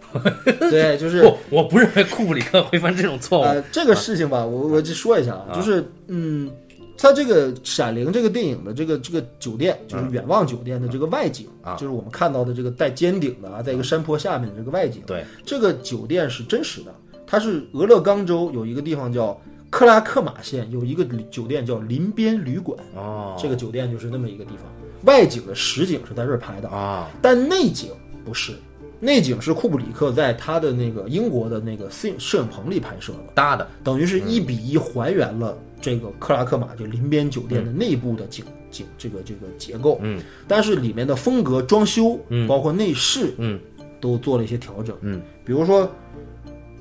酒店的这个走廊过于的长，嗯，就非常的长，叫比克正常的酒店要呃长，科罗拉多大厅。对，啊科罗拉多大厅要比正常的长度要很长很多。然后呢，呃，房顶的举架也过高，嗯，啊，那举架也太高了，就是拍一个全景的话，感觉那个天棚都没有没有顶儿。啊像我们大会堂是吧？ 对对对，就就很像、嗯、某种宗教场所，而不像一个酒店、啊。然后呢，据说啊，就是为什么要这么搭？原因是因为好像说当时啊，这个老的景啊，有一次失火了，全都烧得干干净净啊，。对对对啊，然后呢，后来就新的这个这个这个结构，它可能就搭的高了一点，为了防止失火，哦，但是可能更凸显了一种空旷感。哥特感，对你想想，就是一家三口在这么大的一个空间里面待一冬天，我操，这个听起来就让人觉得很不爽，对，对吧？很不舒服。嗯，那么。主要现在我没法判断究竟这个电影当中的哪些镜头是在失火之前的经历拍的，哪些是在失火之后的经历拍的。啊对，所以说我就不知道这个空间的不接是不是有这个方面的原因。啊，哎，但是我特别确定一件事儿就是什么呢？关于走廊过长啊什么这些东西，都是库布里克原来设计好的。啊，对，故意的， 因为咱们就是搞影视创作的时候，会经常遇到这种情况。你比如说，我想搭一个景，嗯，对吧？一般可能不知道的这个朋友可能觉得，那美术负责搭景啊，或者是置景师负责搭景，你导演要管这事吗？当然要管，因为每一笔钱、每一个场景、每一个景片、每一个道具都是要花钱的，嗯，所以美术会跟导演说，你想怎么拍，嗯。你想怎么拍，我才想搭什么样的景。对，库布里克肯定早就想好了丹尼骑小车的这个镜头了，对，这肯定是早就想好了，就是这个小车子骑，就是在这个地毯、地板，啊这地个毯是地板这个是没想好的，啊，这个吗哦是现场惊喜。库布里克说牛逼，就要这个，但是之前骑车这是想好的。呃，就骑车是肯定想好的。他如果不骑车的话，他没有那个丹尼骑车的那么长的长度，对他对就对不会搭这么长的走廊，嗯，对吧？他就就就是这样啊，对他专门请了斯坦尼康之父来拿斯坦尼康拍嘛， 对。而且他说那个还把摄影机故意给改造，因为对斯坦尼康其实在他整个相当于就是摄影机在人的这个胸口和肩膀这个位置，嗯但是他说能不能把这个机器的位置再给我往下调？对对对对，调到几乎腿的这个位置，小腿的这个位置，因为孩子骑着小三轮非常矮，嗯，他要那个视是力我，要贴地的感觉，对，所以就显得更长。然后就觉得，哎呀，这个我们的设备好像无法调这么低，所以他生给改成了这样。对他自己设计了一个，对啊，就像卡梅隆一样，库布里克啊，他在整个科罗拉多大厅设计了灯架， 怎么打这个灯呢？对吧？他设计了灯架，啊对然后呢，我觉得吧，就是这个电影当中，就是很多人说这个片子当中吧，跟别的恐怖片当中在影调上是反其道而行之的。嗯，别的恐怖片当中可能讲一个场景当中冷光居多，或者是冷色光居多的时候，呃，这个这个空间是恐怖的，哎，暖色光的时候反而是安全的。嗯，但是很多人说《闪灵》是反着的，冷色光是安全的，但是暖色光是危险的。但是我后来仔细又看了好几遍这个片子，我觉得这个说法呀、有点过于的嗯，这个这个片面，没错，因为到最后，呃，这个这个迷宫追杀戏嗯，是冷光，对，然后丹尼呃不是丹尼，那个温迪最后看到了大厅当中的这个这个干尸，对干尸派对，嗯对吧？看到那么多干尸也是冷光，不能这么去评价就是衡量。嗯那驱魔但人都是是暖光啊，对啊，但是我觉得这个片子当中有一个视觉设计，我觉得是比较让我在后来看这电影的时候比较醒目的，就是这个片子当中的红色啊太多了。啊，这片子充满着大大量的不和谐的红色。大家知道，红色是一个饱和度极高的颜色，就你看到了之后会心跳加快的，嗯会紧张的。嗯那电影当中有很多红色，比如说最开始温蒂和孩子的衣服，哦，温对蒂吧那毛衣温蒂那个奇怪的大背带裙，然后里面是红毛衣对，对还穿着红丝袜，啊，对吧？啊，很奇怪。然后丹尼的这个红色小毛衣，丹尼的红色小毛衣出现过好多次哦。骑着小三轮车的时候也是红色小毛衣哦。对对，然后呢，那个第一场面试的戏的时候，嗯嗯，厄尔曼，嗯，面试杰克有一个反打的镜头，是厄尔曼这一侧反打给杰克的镜头，那一侧你明显能看到，看到这个桌上有一本红红的、大大的、厚厚的书，哦，纯红色，非常非常红，啊非常非常鲜艳。然后呢，电梯门就不用说了，对吧？对对嗯血血河这个是影史最经典桥段。然后呢，这个片子当中，由于它是搭的场景，所以这片子里面有大量的红色的电铃哦，分布在房间的各个角落里面，嗯就那红色的那个电铃嗯，对吧？非常的红，红的极其不和谐。嗯哎，然后呢，这个嗯，包括那个第一次啊，丹尼发现二三七房间的门开着，上面插着一把钥匙，嗯红色的钥匙牌儿。哦，对，然后呢，包括呢，金色大厅里面都是红色的沙发，嗯啊嗯然后包括呢，这个这个地毯，对吧？丹尼在地上玩的时候，那个小球球滚过来的那个很地诡毯，异的红，哎，也是非常诡异的红和图案。嗯然后呢，包括呢，这个呃，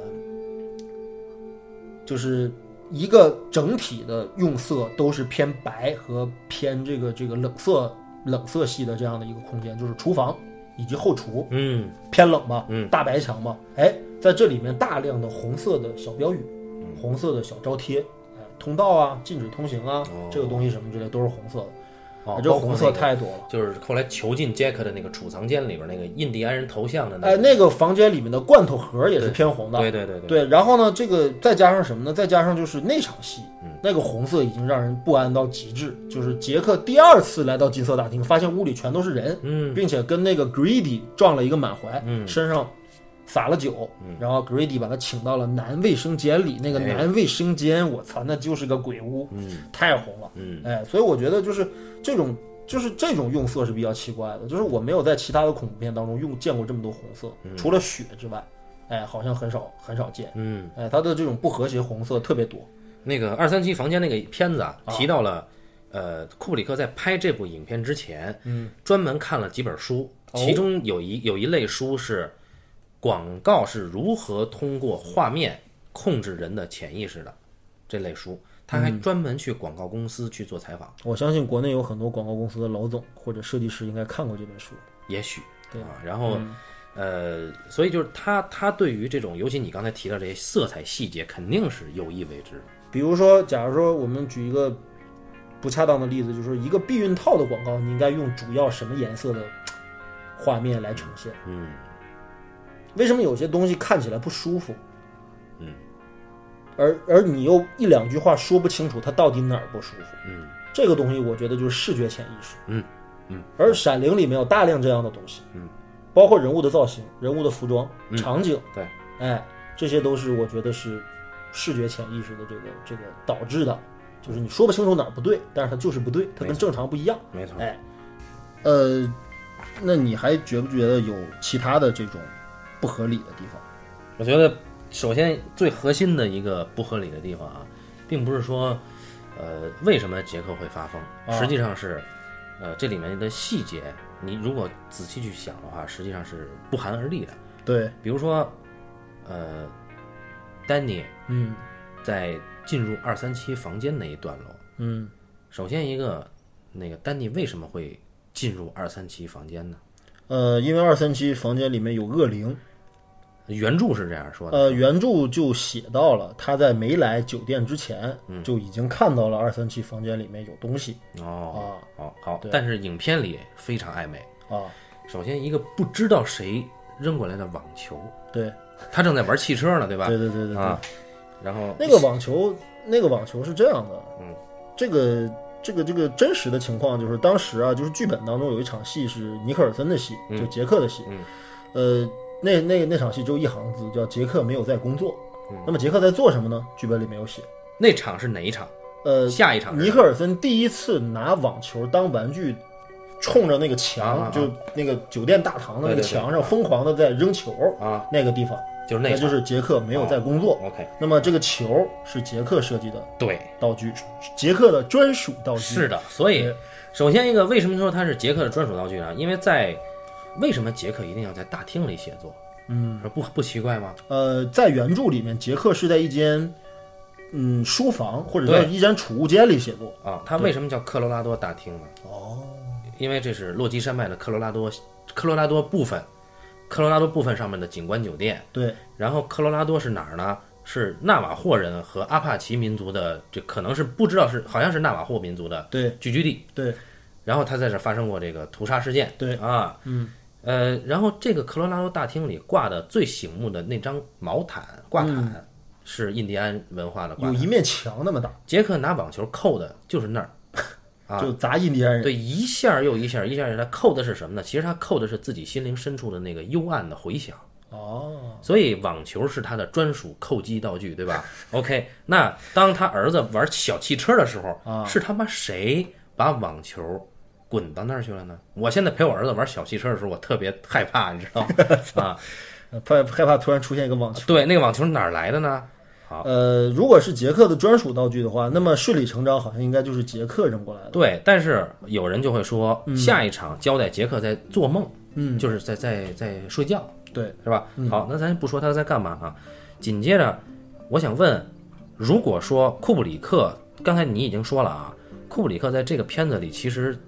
在对于超现实部分做了很强很强的限制，对，他不会在，尤其是在物理上不会太超现实哈。对。那么这里边有两个物理上解释不通的地方。嗯第一，谁打开了二三七房间的房门？对，第二，谁给杰克开的门？就是杰克被媳妇儿囚禁在那个储藏室，对谁开的门？嗯，我想就这两点咱们聊一聊，你是怎么想的？呃，我觉得吧，就是，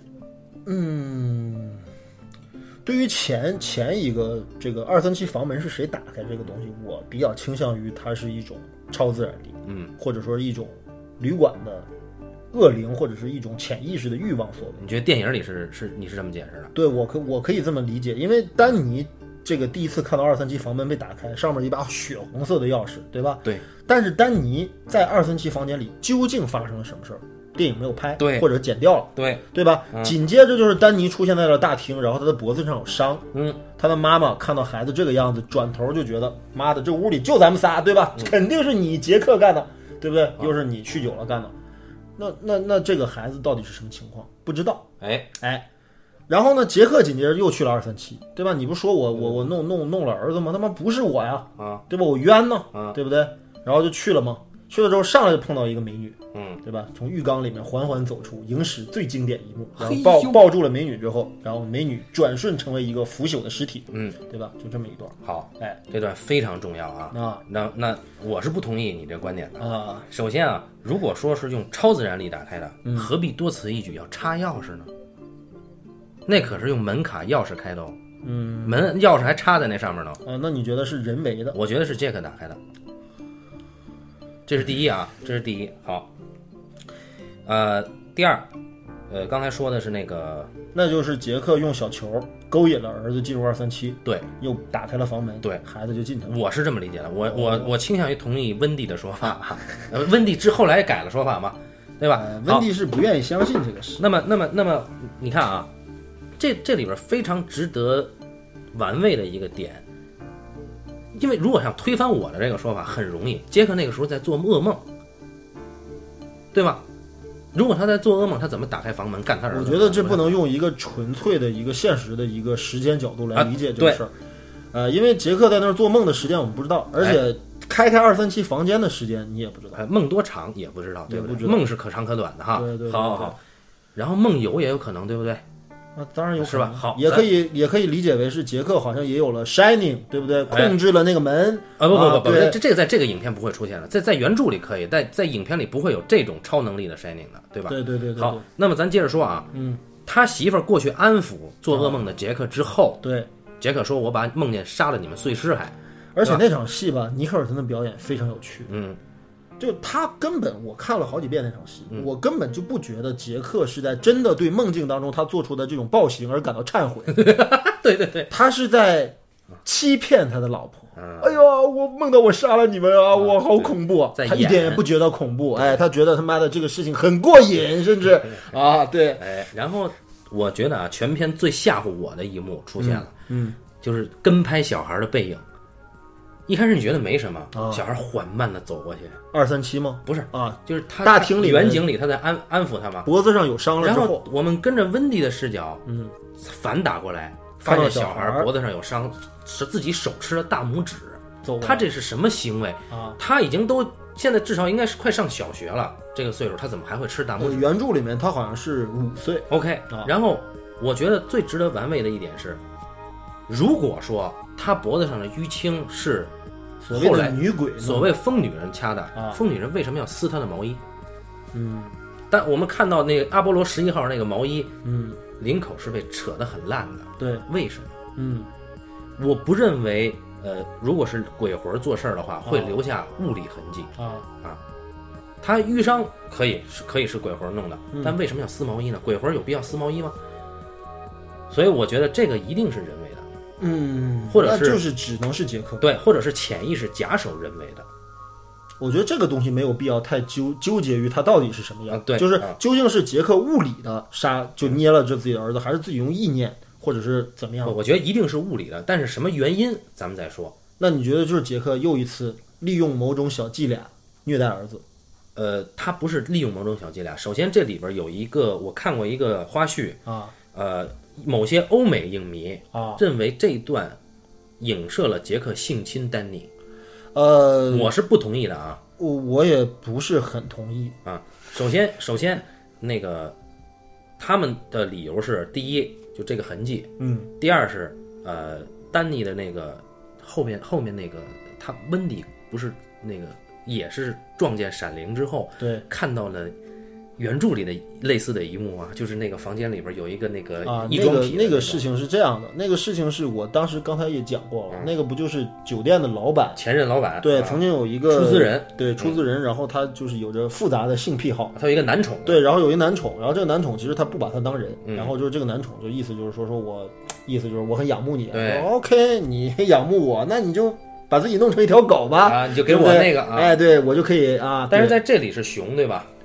呃，你也说不上是什么，呃，你不知道是什么对吧？嗯好，对然后他而且们的呢开裆裤，哎一个开裆熊的裤子，那个影评人的观 点啊，认呃或者说影迷的观点，他认为第一，开裆裤象征的是孩子穿的衣服；对，第二，熊从一开始丹尼出现的空间，每一次都有熊，嗯都有这个玩具；第三，他认为熊是同性恋群体里的一种角色，啊，对我听说过这种说法，我也听说过，但就是那种指的是头发或者体毛浓密的男性对，好像是杰克尼克尔贝森尔是这样。，对对啊对 Anyway，我觉得这是牵强附会，因为他还他还插入了一个，就刚才你说的，啊，丹尼跟他妈妈说：“我想回家拿我的回回房间拿消防车。”他啊妈说：“你别叫醒你爸。”接着他回去以后，他爸没睡觉，他爸把他抱在腿上。啊，他认为那段象征了他爸有对儿子有那种，你知道，我刚才说了，就那场戏当中，尼克尔森的表演很奇怪，很奇怪那哪根本就不像一个爸抱着儿子的感觉，啊。但是啊，那像一个变态狂抱着一个猎物的感觉。对，但当然我你要说了哦我我要说啊，我我要说，我认为杰克是全心全意爱他儿子的，就是在在他呃把儿子抱在腿上，他嗯去葫芦儿子这个、这个啊胳膊什么的，我对我儿子也是这种爱抚方式，对就就是你对于你儿子这么可爱的小男孩儿，你你你怎么爱他？就是你抱着他，你葫芦他身体，这不会有什么色情的。有那个他拍也没有拍色情暗示，嗯不是，我觉得倒不色情，但是杰克就尼克尔森当时的表演，他表演状态很他是奇一怪种迷离的状态，就是他对他是一种很他好像在想什么。对对对灵魂出窍的一种感觉对，对，但是然呢后他也不知道该怎么面对这个孩子。但是他对他孩子那一刻，我感觉啊，他的嗯不管是动作还是他的那个说的话，嗯，啊他是真的，我觉得他是真爱丹尼的，只不过他的本能是杀戮。他他他之前把丹尼扔出去，肩膀脱臼，那是在文明空间，嗯，他是一种被规训的一种暴力行为。对，但是回到酒店，那就原始了嘛。但是他始终是爱他儿子的，爱不代表他不杀他。呃，这可以这可以理解为是就是某种野生动物，比如说所谓的狮子，或者说一些可能灵长类动嗯物，据说有杀鹰的这种行为。比如说，比如说，可能就是说啊，这个这个，我也可以说这是穿凿附会，但是我们可以讨论一下嘛，就是说，呃，在一个原始的野生动物部落当中，那么如果发生了食物危机，嗯那么小崽儿会有危险，嗯因为部落的族长，也就是所谓的猩猩王或者狮王，他们可能会杀戮幼崽，然后吃了，嗯，哎，好，你这说是这有可个能的不是穿凿附会，不是在穿凿这个附会影片里啊，啊，咱们就说远了啊，为什么要用两段相当长的篇幅去拍上山的路？第一次是片头，嗯对第二次一家三口坐车去，对，拍了是这个车里边的一大段对话，其中说的非常莫名其妙的一段典故。就是那个媳妇儿温迪问嗯她丈夫说：“这个地方是不是埋葬，呃，十九世纪白人移民的部落、呃白人移民队伍的那个地方？”就是那个落基山雪崩事件，没错这个事儿非常经典，就是说四十多个人都被大雪埋在里面，到最后大家人吃人，然后活下来了。对，然后她就这个事儿丈夫特别牛逼。对首先，影片里没有指出她丈夫是教什么的老师，对但她丈夫极其精准的说：“我认为他们是埋在这个山的西侧，不是这儿。”嗯，好，极强的历史细节知识啊。对对对第二，他媳妇说：“我们不应该在丹尼面前说这些，是吧而且丹尼还问了，就说爸爸他们为什么要？”哎，吃掉对方？对，对，那然后我觉得啊，就在正常情况下，一个父亲，嗯一个正常的父亲，嗯在孩子面对这种问题的时候，一定会说啊，可能是传说，嗯或者他一定会消解这个残酷和对这种野蛮的这种东西。对但杰克不是这么做，哎，杰克结果甚至说很兴奋，哎，，他说他们就是在特定的时候，人会做他们必须做的哎事，，本能嘛，对吧？哎，对对，这个就是预言嘛。关键是丹尼完全接受，一点儿不害怕，对，哎，所以，所以这对父子啊，嗯，耐哎，人寻味。对对对，所以我，而且我觉得刚才你说的这个关于狗头人这个事儿啊就是这个就是这个这个当狗奴的这个事儿吧，嗯我觉得很奇怪一点，就是说，既然库布里克已经删掉了关于剪贴布当中啊这个酒店历史，包括酒店黑幕的很多传说，或者极大的减弱了恶灵啊，他为什么还要保留这个镜头啊？就我第一次看的时候无比突兀，对对对，就对觉得嗯啊啊，what the fuck，对对，这个就是完全来的没有任何来由。这一块儿我觉得得单但是独聊啊啊。但是啊，就是那种强烈的扭曲和不舒服的感觉是出来了。哎，你说扭曲这个很重要，对就是在那一刻，我觉得时间是扭曲的。就那一刻不，不仅时间扭曲，人物的行为和动作，包括状态都非常扭曲。你看，一个穿着动物熊的，一个开裆裤的，一个屁股，嗯但是不停的蠕动，然后起来了之后，一个男人西装革履，然后一个 对，一个一个像万圣节之类的面具一样的东西扭头，然后他们看向你那种，哎呦，就是他们你没有两个在人啊任何的恐怖片里看到这种非理性的这种景象。关键非常瘆得慌哈。啊这两非个人常奇在怪房间里看向我们观众，对，在我是是是温蒂代表我们，啊，温蒂的试点，对。然啊后这两个人，一个西装革履，一个戴着面具，这两个人同时看向我们，对非常不友好，对非常错愕。对那一刻，时间是扭曲的。这一刻就是原著里边提到的那个一九二几年的那个时间点。对，我的意思就是说，既然库布里克都把来龙去脉都给删掉了，为什么还要单独保留这个就画是面？这就是人他妈妈温迪虽然没有闪灵能力啊但是在厨师死了以后，嗯，温迪见见证了杀戮行为以后啊，他开始逐渐的接触到本能的这个东西。我的理解啊，啊就是他会会接触到那个一九二一年那个时空，嗯，他能够看到那个时空里面发生在这个酒店的一些片段，就是不管是色情的，还是杀戮的，还是干尸派对，嗯，他妈妈是一路看到的，对不对？对，好，那我觉得那那那一点是他妈虽然没有这个能力，但是他妈在这一刻也接近了集体无意识的那个。呃，温蒂的所有的幻视，嗯包括温蒂的所有的看到的异象，都来自于他发现哈尔顿被对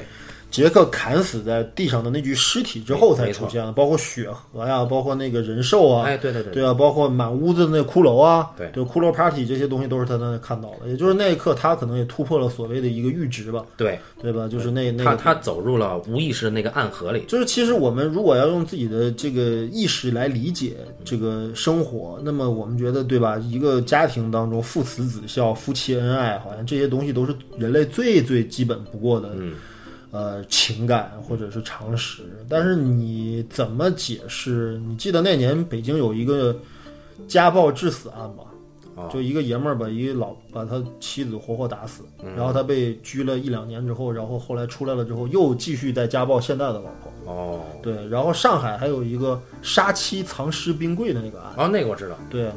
这都是发生在亲密关系当中的事，就这种没来由的暴力，而且说亲生，呃，亲生父亲把女儿打死了，对吧？继继母把这个小孩虐死了，这种事儿还少吗？对不对？这都是发生在亲密关系的事事当中去，就是家庭有些时候真的是一块遮羞布，嗯，它隐藏了很多特别可怕的罪恶。嗯，对，我我觉得库布里克不能说他有意表现这个事儿，但你怎么理解这影片当中这三个，这个一家当中这三个人呢？就是他们就是没有没有情感，或者说他们只有着表象上的情感。嗯，很而疏离嘛，对，而且杰克的始终的的状态，他就是我就感觉他内心当中就是有强烈的兽欲，他在欺骗孩子和这个老婆，然后找契机去去要干他想干的事儿。对，然后对然后就是说，呃，二三七房间这个门，可能我们永远没有结论，对吧？对谁打开的？但是后面那个就更诡异了啊！杰克明明被他妻媳妇儿反锁在储藏室的外面，对他还睡了一觉，那个门只能在里面打，呃，在外面打对，他还睡了一觉。嗯他醒了以后，啊，那个 Grady 好像隔着门在跟他说话，对。说说的更他妈令人玩味。他说：“我和其他人对你的做法非常不满意，我们认为你没有努力对，在纠正你媳妇儿和儿子。呃，这个“纠正”这个词是他在这个卫生啊间第一次见到杰克的时候说的嗯嘛，就是他表面上看上去是一个非常绅士啊，非常像安东尼·霍普金斯在《长日将近》里那个造型，哎，对，就是很古典嗯对，很古典。然后是说你，杰克说我知道你的事儿，哎，他说不不，我先生我忘记了，啊，嗯他他说他说我啊忘记了，他关键他还说了一句，他说那个他说你一直都是守门人，你一直都是守门人，意思就是我其实就是你。对对对。那么然后呢，紧接着他就说，OK，确实我的妻子和孩子跟我的想法不太一样，哎哎，所以我纠正了他。 这个词哎，然后他说你不知道你媳妇儿有多强大，对啊，对你最好哎抓点紧，对，给我一次机会。那一刻的感觉吧，有点什么感觉呢？就是其实他就是杰克的另外一个翻版，嗯对对吧？他已经是践行了暴力和这个杀戮的一个先驱，可以这么说。对对对，然后，那么杰克要重蹈他的覆辙，或者是继承他的遗志。嗯那么，OK，现在他就是提醒他，对，不要低估你老婆，看起来手无缚鸡之力啊，风一吹就吹跑了，但实际上他已经叫了外援。哎哎哎，他教外援是是你儿子教的，啊，对，然后就反正就意思你就老婆比你强大对，啊。然然后后这杰克就很不爽，杰克说给我次机会，对对对，我然后要门证就明自己，开了。对，好，我觉得这会儿有有一个问题，有人肯定认为门这个是门就是 Grady 打开的。对，但我不那这么么认 Grady 是恶灵啊，Grady 不是人啊为。首先一点啊，啊，我们在这个片子里看不到超能力对物理现象的痕迹，这是第一。呃，我看不个到人啊觉得，我个人觉得你大可不必把这个东西当成这个《闪灵》电影版的一个世界观的一条准绳去衡量嗯它。我我我我我需要这个啊，我需啊，要、这行，个那那你可以这么然说后，然后你听我说啊， 啊然后呃，如果说 Grady 是恶灵的话，何必隔着门跟他说话呢？直接进门里来跟他这说穿门就完了嘛，门能挡得住恶灵吗？对吧？好，啊。那我认为，你觉得是谁开的？呃，我觉得只能是 Grady 了。啊、我觉得是丹尼开的。你同意我觉二得三七是，的？我觉得是，托尼开的，不是丹尼开的。那就是涉及到 Tony 是什么的问题。啊哎，这一点咱们接着聊啊好，我们再继续说一说，说回到原著啊。啊！在原著当中，Tony 其实是相当于是，呃，丹尼的闪闪灵能力的一个等于是一个产物。对，那么在电视剧当中，他是怎么表现的呢？在电视剧当中，托尼是一个实体，哦一个漂浮在半空中的小人儿。这个人其实就是长大了之后的丹尼，他用的是同一个演员。因为我知道，我刚才说了，最后一场戏啊，电视剧版的最后一场戏当中有长大了之后的丹尼，那么是同一个演员。这个电视剧真的对非常牛也逼，就是说，其实那么可以从从这个角度，因为但原著当中写的很模糊啊，就是丹尼看到了一个明确的一个人影，但是电影版当中对这个处理有明确的区别。嗯，电影版当中，丹尼是用不停的哎这个勾动的这个食指啊，右手食指来表现他在跟托尼对话。而且托尼有自己的语调，嗯对，那么这个处理的区别在于哪儿呢？如果托尼是一个可视化的一个具体的实在，嗯不管是剧集的设计还是原著的设计的话，嗯那么就意味着它可能是存在于丹尼的闪灵能力当中的一个具有人格的一个事物，嗯就是说可以沟通，它不是丹尼本身，它跟丹尼可能没有关系。嗯你也可以理解为是十年后的丹尼，嗯，十年后的丹尼也是两个丹尼吧，对吧？啊？对对对，但是在电影版当中的设计，你感觉到这可能是丹尼的另外一重人格，哎，他具有双重人格，嗯，哎，对吧？这自是己跟自己对话，这是典型的双重人格的心表理医现。生是这么分析的，说啊，他很有可能，他妈妈也是这么认为的，他很有可能是在幼儿园上初期，他爸爸把他甩伤了以后，而且这个时间就是在他爸爸第一次虐待他之后，对产生了托尼啊那他为是什么会有这重人格人受到创伤以后，肯定会有一个？PTSD，对对，自我抚慰的一个机制。对那么他是有一个人陪他说话，陪他玩儿，是吧？很正常。嗯对但实际上，这个人不存在。实际上托尼是一个无所从来、一无所去的存在，就是你不知道托尼是从哪儿来的，在影片里没说，对吧？你只知道托尼是一个说话非常有礼貌的人。他跟温迪，他不叫妈妈，他说 Mrs. Torrance。对，啊，然后呃，托尼是一个非常有原则的人，就是当丹尼一开始问他为什么你不想去酒店，嗯，他说我我我不知道，我就是不想去。我不想说，对啊，嗯，那么到后来啊，我这个必须要强调，我之前看一百一十七分钟语焉不详，嗯啊但是这里面有区别了，一百呃多少一百四十二，一百四十三分钟的啊这个版本，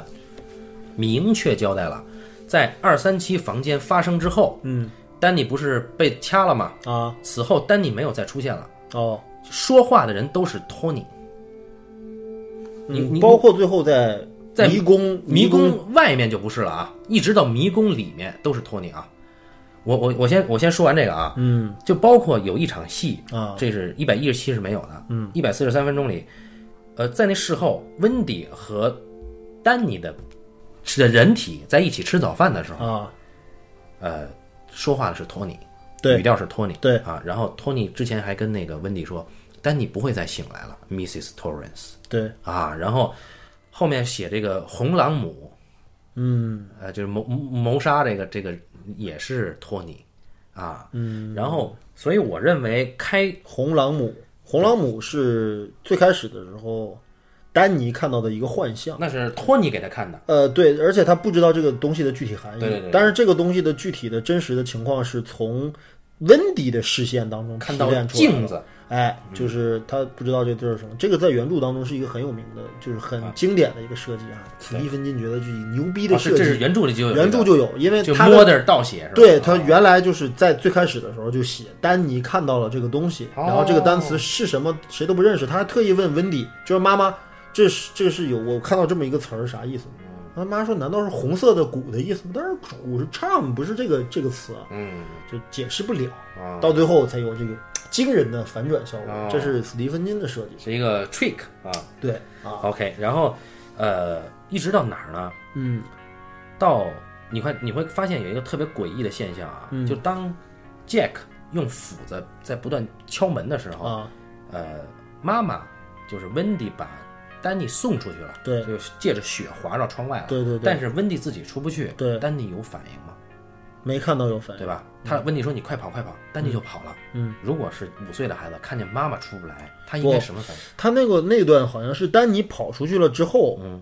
又一次回到了宾馆大堂，对并且在厨房里面找到了一个储储物柜啊，藏进去了在柜柜子里对面对躲起来对了。但是在之前就是他妈把他放出去了对嘛，他妈说我出不来了，你走吧。对，那小孩儿这个反应对吗？不对吧？不太对，反正不太像儿子的反应对，然嗯后我们会发现进了迷宫，啊。这个小孩解决掉 Jack 之后，啊他出来以后跟他妈妈拥抱的时候，嗯，丹尼回来了，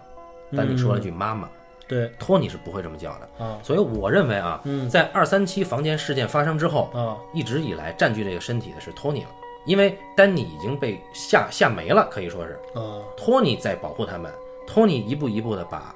Jack 干死，然后托尼自己也就没了，就是就杀戮行为的短暂回归，就是。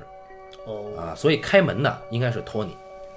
我觉得吧，你要这么推导这个事儿吧，倒也成立。因为什么呢？因为每次 Tony 出现的时候，都是他预知到了危险，嗯而且这个危险是针对丹尼的本体出产生危险。因为 Tony 本身它不存在本体不本体的问题。嗯对，如果你理解为 Tony 是丹尼的另外一重人格的话，也好理解。嗯，就他们共享一个身体。嗯，那么同样他有自我保护的欲望。嗯，但是他们的差别就在于什么呢？丹尼肯定是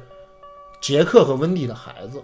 他们有一个亲情的纽带。嗯包括丹尼会问爸爸：“你会不会伤害我和妈妈呢？”嗯对吧？这在他眼里还有这个父亲。嗯，但如果他一旦转换成 Tony 之后，Tony 是理性的，嗯，Tony 是非常理性冷静的，他知道这个人嗯已经彻底变成了杀人狂，就是跟杰克已经变成了杀人狂，他不再是爸爸，嗯所以说 OK，那把他干掉，这是完全成立的。但你怎么解释杰克在里面听到的声音是 Grady 的声音？这个东西如果是 Tony 的话，他怎么伪装的？啊，我觉得他不是伪装，我觉得杰克就是听到幻听，不是他就是听到格瑞迪的声音，但不是格瑞迪开的门、对对，啊，就是说。呃，而且而且，我认为啊，格瑞迪那句话非常值得玩味的是，嗯，我和其他人认为，他妈谁是其他人？我想呃，问问酒店当中有很多的恶劣啊， 是，但是在影片里，啊，我不认为史蒂芬金会把它说成什么 evil spirit 这种啊，我、我觉得他应该是，呃，就是那些呃原始杀戮的一些本能的存在的那些东西。好，说到这儿了之后，我们是不是该引出这个问题了？嗯，最后一九二一年的大合影是怎么回事？好，你说吧。呃，我这么说可能很多观众不会嗯这个这个这个买单啊，就是我觉得这个东西没法用理性来理理解，嗯，就是说我刚才，但是我觉得它暗合了那个观点。嗯，你有没有想过这个问题啊？杰克第一次进入金色大厅是什么时候？是这个温迪指责杰克对，掐了自己儿子，并且造成了伤的这对对对对对，没然后错，杰克他妈很愤怒，药酒喝去不了。是我干的啊对吧？而且这个这个电影版也弱化了杰克他本身的这个嗯呃这个酗酒问题，对他不是那么渴望酒，对但是他过来了之后，居然说我操，我要用酒，我可以出卖我自己的灵魂来一杯酒，对对对对对，对不对？嗯。然后紧接着一个反打，哎，吧台那儿出现了一个人，叫做哎 Lloyd，啊，罗伊德，非常吸血鬼的一个酒馆。哎，对，非常罗伊德。然后呢，两个人有一段莫名其妙的对话，嗯真的对话有很多解释啊，一会儿你可以说一下。然后呢，我觉得，但是我们就不说这个他跟罗伊德对话的具体的这个这个玄机，起码他第一次见到这么一个意象，表现得非常淡定，哎，完全就是老朋友的感觉。对，对吧？Lloyd 啊，哈哈哈，你可是他妈的什么从哪儿到哪儿，缅因州到什么波特兰，对对对最好的酒保啊。对，那这这哥俩不是第一天认识啊。啊，对吧？对很明显的不是第一天认识。那那那罗伊的那个穿着，包括他的整个气质，你可以理解为他是一个一九二一年或者是在啊绝对是三十年代之前的嗯一个酒吧侍者。对，那杰克为什么会认识这样的人？杰克是一个生活在七十年代的人，他怎么会和一个二十年代的一个幻象交流的这么好？所以我觉得，那么可能在库布里克他的原始设定里面，或者说在他的改编版本里面，嗯，杰克可能就是回家了。嗯，就是我们刚才说到这个关于回归杀戮的这个问题，那么我觉得，对吧？嗯，原著里面是杰克被恶灵蛊惑，但是电影版是杰克回家，对，就是你所以本来杰克就对得操心。哎，对，杰克就就属于这儿。你甭管是当年是他是什么，有没有什么轮回转世这件事儿，但是他起码跟这个酒店当中的某些东西是一体的，啊，所以说他才会那么熟悉罗埃德，对哎，他才会他才会后来干出那样的事儿，嗯，他才会最后出现在照片里，哎，对，这是一个我觉得是一个非理性的一个一个一个，完全是表现手法的一个东西，嗯，就你很难用语言来解释它。但是这个含义或者说这个概念就是杰克属于这儿，对，呃，就是其实最早啊发行的版本是一百四十四分钟，然后删掉了一分半钟。嗯，删掉的这一分半钟主要是说在迷宫当天晚上他被冻死了以后，警方来了，警方发现了啊哦还有这个尸镜头对，警方发现了尸体。然后警方还加冕了一下这个母子这个如何临危不乱等等等等啊，然后呃后面就就我听说好像还有丹尼和温迪在医院里面的有镜头，对就警方过来看他们嘛，对，但是现在都没有了。都没了，然后就最后就没有这个版本了，这个版本就变成一百四十三分钟的正式北美版，哦，然后后来又出了一百一十七分钟的这个好像是欧洲版还是什么版啊，我忘反了，正减了更多。剪了以后就真的看不懂了嘛。然后那个，嗯，呃，你刚才提到这照片这事儿，嗯啊，呃，首先啊，我们看从构图上讲，Jack 在一九二一年七月四号这一天嗯这舞会是上美国的啊，对吧？国庆，生于七月四日啊，然后他的那个站位在照片里，正中间他，一最定下方，对他一定是一个主角。哎非常关键的人物。对，然后，呃，这里面其相关性啊，啊，就是呃温迪嗯在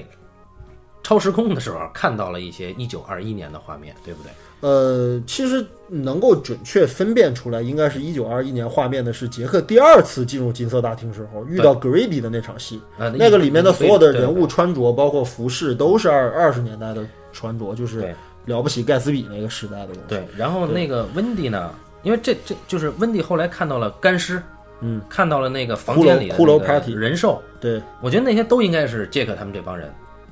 就那个年代的对东的，西，就那个年代的事嗯那儿，个甚年代至的事儿甚至我认为 Jack 他在这个酒店的地位，应该不下于你刚才提到的原著里说的酒店出资人的那个地位那就是那个人兽里面那个人，啊。对，哎我不知道他是不是 Jack，啊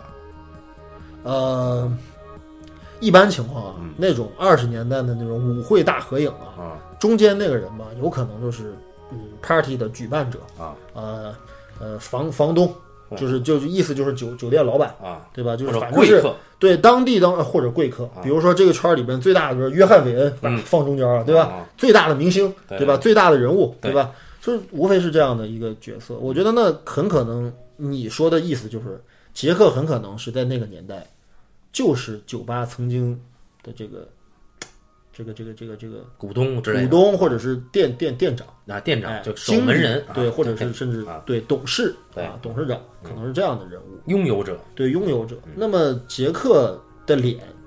和那个那个人兽的那个人的脸，他肯定不是同一个。对，但是我就觉得说他肯定是在这个酒店的历史当中扮演着一个特别重要的一个位置好，因为台词就是什么呢？就是说你才是这个酒店的管理者，你一直都你是啊一直都是我操，大家都倍儿尊敬他，你知道吗？我说操，我拿钱喝酒不用你的您的信用，对，您的信用在这里一直都很好。那这词儿都是怎么来的呢？对吧？这些词儿都是就是难以解释的词儿然后呢，呃，这里面涉及到了两个细节，啊。一个是在一百四十三分钟这个版本啊，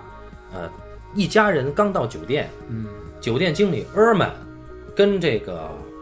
温迪啊介绍酒店的时候，啊温迪说这里太漂亮了，嗯，然后酒店经理特别自豪嘛，啊说我们在那个年代、嗯来这儿的都是最好的，比如说四任总统，私人总统，嗯然后比如说这个呃。飞行飞行员就是呃就是制造飞机的人，嗯啊，那个时候还不知道什么叫飞机呢，在原著当中啊，厄尔曼在介绍酒店历史的时候，明确的提过很多大咖的名字，哦，哎，包括好好莱坞的明星啊，哦包括当时的什么那个飞行家里那哥们儿，飞机制造大哦哦亨，哦，很多人都来过。哦，对。然后雪莉不是那个温蒂问了一个特别就是农民的问题，啊，有皇室贵族吗？ 对对对。嗯但是厄尔曼没有直接回答，说反正都是最好的。对对啊对，就两个都没有文化的人哈。哎啊然后之前那个温蒂还问，就是科罗拉多大厅的那些陈列品，嗯啊、是哪个民族的？啊，厄尔曼又是没有文化的回答，说不是纳瓦霍族就是阿帕奇族。OK，反正啊他也不了解印第安的历史，也对不了解印第安民族所以这里边涉及到了两个对立的群体，啊，啊，一个是土著，嗯，一个是征服者的呃顶尖人物，对吧？嗯嗯然后这个实际上嗯大家之前也有解读过，就说库布里克借此来讽刺，嗯，就白人的文明是建立在屠杀异族的这个鲜血之上的，对对吧？这个酒店就是建在鲜血之上的一个所谓的白色宫殿，哎，然后那个那个 Jack 第一次回到金色房间，嗯，跟酒保说了一句特别呃语焉不详的一个词，叫啊， “白人的负担嗯 ”（White man's burden）。对对，什么叫白人的负担？咱不知道啊，对吧？咱们再怎么说，咱也不太了解美国文咱化们不，是这个文化，对那怎么叫白人的负担？咱们只能揣度，嗯对吧？啊，就是说你白人的负担就是少数族裔啊，你既是啊征服者，但同时呢，统你治嗯又是一个外来者啊，你还是统治者，你还是上流社会的缔造我者。们再把他们歼灭了，或者给他们变变成少数族裔了之后，我们他妈还得挣钱交税养他们。哎，哎，所以这依然是一次讽刺。呃，这些东西在原著当中应该都是没有的啊，就是在剧集以及原著当中嗯都是太没高有级设计的太隐晦就是这个东西吧，我觉得吧，库布里克应该是在想一个问题，就是说这个远望酒店啊，嗯，他为什么如此特别？嗯，对，它这文明的象征，他他妈是不是总该有点理由？嗯嗯，就说我通过杰克高挥屠刀杀妻杀儿这个故事，嗯，当中背后有没有什么影射或者有更高的东西在里面？我觉得他试图去挖一些这样的东西。呃，他一定是在挖这个东西，因为表面上的恐怖故事其实很不恐怖，呃，对，嗯，对，所以他就是在说这些东西。就我觉得库布里克的影片不存在所谓过度解读，他就是让我们这么干， 啊，他他他就是他不说人的故事，他说群体。他故意留下很多似是而非的东西为什么雪雪河是对从电梯里出来的呢？啊。有人说这个电梯从上到 下，对印第安的坟墓就在底下，啊对对对吧？对从下往上之后，自然就是水就带出来了。 B 二对，就是就是对，B 二到 B 一，再到对一层，对吧？对对对，哎就是我觉得解读吧，这个东西吧，其实为什么这次找你来啊？啊，你如果不提这茬儿的话，可能我不会这么聊，哦嗯因为我觉得吧，就是对于电影进行过度读解，啊，这其实已经成为了电影的一部分了。啊，对对对，它是一个其实完全独立于这个电影之外的东西，嗯，因为很多时候，包括那个库布里克，其实在华纳的时候，他的制片人就说过嘛，他说这个片子里面还有一种说法，就是讲的是那个这个二三七房间里面说到的，就是说嗯杰克是一个用德国打字机打字的一个白人，然后这个德国打字机上面有一个鹰的图案，啊，很巧，这个酒店房间的那个老板办公室里面有鹰形的雕塑，哦杰克曾经穿了鹰的 T 恤衫 logo 的 T 恤，哦，然后然后丹尼也穿着鹰的图案的东西，嗯然后呢上面臂臂膀上、肩膀上还有一个四十二，嗯，暗示了暗示了一九四二年纳粹的最终解决计划的出台。哦，哎，因为鹰是纳粹的代表，四十二又是一九四二年，你看这个解释是不是很合理啊？呃，哎就只能佩服他的脑洞。哎，但是我觉得就是我觉得《闪灵》的大量的东西其实是这么来的，他们解释其实很有意思对啊。但是我想回过来，嗯，我想讨论一下这个电影到底讲什么。啊，我觉得啊，我们把这些需要过度读解、需要过度挖掘的东西都扔掉， OK，我们就从表象上来看一看这个电影，难道就不恐怖吗？呃，我觉得这个电影是真正的男性恐怖片。哦，啊，你上次聊的《上青云》不是男性恐怖片，对对对而《闪灵》我觉得是一个真正的男性恐怖片，应该让男性去看一看这个电影。嗯，因为这个片子，其实我觉得就是关于杰克的心理动机，包括很多他的暴力行为的由来，嗯语焉不详，对吧？你不知道他为什么这么凶恶，你不知道他为什么这么凶狠，他为什么能拿斧子来剁剁老婆孩子？这个东西其实是男性内心深处对于家庭和一种亲情关系的一种疏离感的一种极致化表现。嗯，我想问一下，所谓的在座的有家有口、有老婆有孩子的男同胞们，你们就从来没有一刻产生过厌倦吗？嗯你们就没有一刻对这种生活产生过烦躁吗？嗯，焦虑，啊焦虑吗？嗯，当然有嗯，对吧？那有什么比一个父亲突然转瞬之间变成一个凶猛的禽兽更可怕的故事呢？嗯，我觉得这就已经够可怕了。嗯，就有些时候你会看到一些家暴的一些案例的时候，你会觉得一个男人把一个女人活活打死，我操，什么样的人能下得了这样的手？你说把一个人活活打死得打到什么程度？这个人出手得多狠，嗯才能干成这样的事儿，嗯，对吧？你要知道，拿刀捅人都不一定能捅死人，可能把一个人活活打死，嗯，那么这么恐怖的暴力究竟来自于何？哎，我觉得来自于男性基因当中那个暴力的东西。驱使的东西。你像为什么电影当中，我觉得把温迪和孩子写的那么弱势，嗯，我觉得就是可能给视觉上给人传递出一种他们一开始就是杰克的猎物，一开始就是处于一个待宰的羔羊的状态。但是到最后，我觉得库布里克还是没有那么绝望和悲观，嗯，他到最后还是让这个母女两个人逃出升天了。就让这个暴力的男人到最后死有余辜吧，可以这么说，对吧？他他的死不值得同情，但是丹尼肯定永远失去了父亲，温迪也永远失去了丈夫。嗯，不管他们的丈夫或者父亲变成了什么东西，嗯，但起码他们失去了这个人，这个家庭不复存在了。嗯，哎，这还是一个悲剧的，这是。嗯，所以我觉得其实这就是一个探讨男性和婚姻，包括家庭的一个电影。中年危机呃，不一定是中年危机，我觉得是男性危机吧，哦，就是对白人的负担就是男人的负担，可以这么理解。嗯，就是说，我觉得，我觉得杰克作为一个雄性符号，对吧？他这个不能说身强力壮，但起码比那娘俩要壮吧。那是对不对？比那俩人要凶吧，对不对？比那俩人就是发起疯来，我操，那俩人完全 hold 不住吧，对吧？起码就是这么一个男性形象嘛，对不对？那那这个电影当中有什么东西？我觉得之前就是跟那个谁啊，就是聊那个跟张凯聊僵尸那期的时候，我就曾经说过那么一个观点，就是说所有的终极的恐怖是人的恐怖，嗯，就你不知道你身边的亲人，或者是你不知道你身边的朋友，突然有一天会变成什么样子，嗯，就是你无法对潜意识当中这个东西，就是凝凝视深渊嘛，对，就我们没法面对自己的潜意识，有些时候你自己都可能惊讶于自己可能会有如此变态、扭曲和他妈的恐怖的想法，嗯，对不对？我们都只是说不会去实施它，嗯，我们有意识，包括我们有道德，包括我们有法律的很多东西，有有有很多东西在控制着我们，在在约束着我们，嗯，但其实内心深处我们又是什么样的呢？嗯，我们敢于面对这个东西吗？嗯，对不对？我们是不是每心每个人心中都有一个杰克呢？对不对？是不是突然有一天跟老婆吵架，吵到他妈的真的想拿刀把这娘们儿给剁了呢？对吧？就是这种感觉是，我觉得是可能是人类共有的。嗯，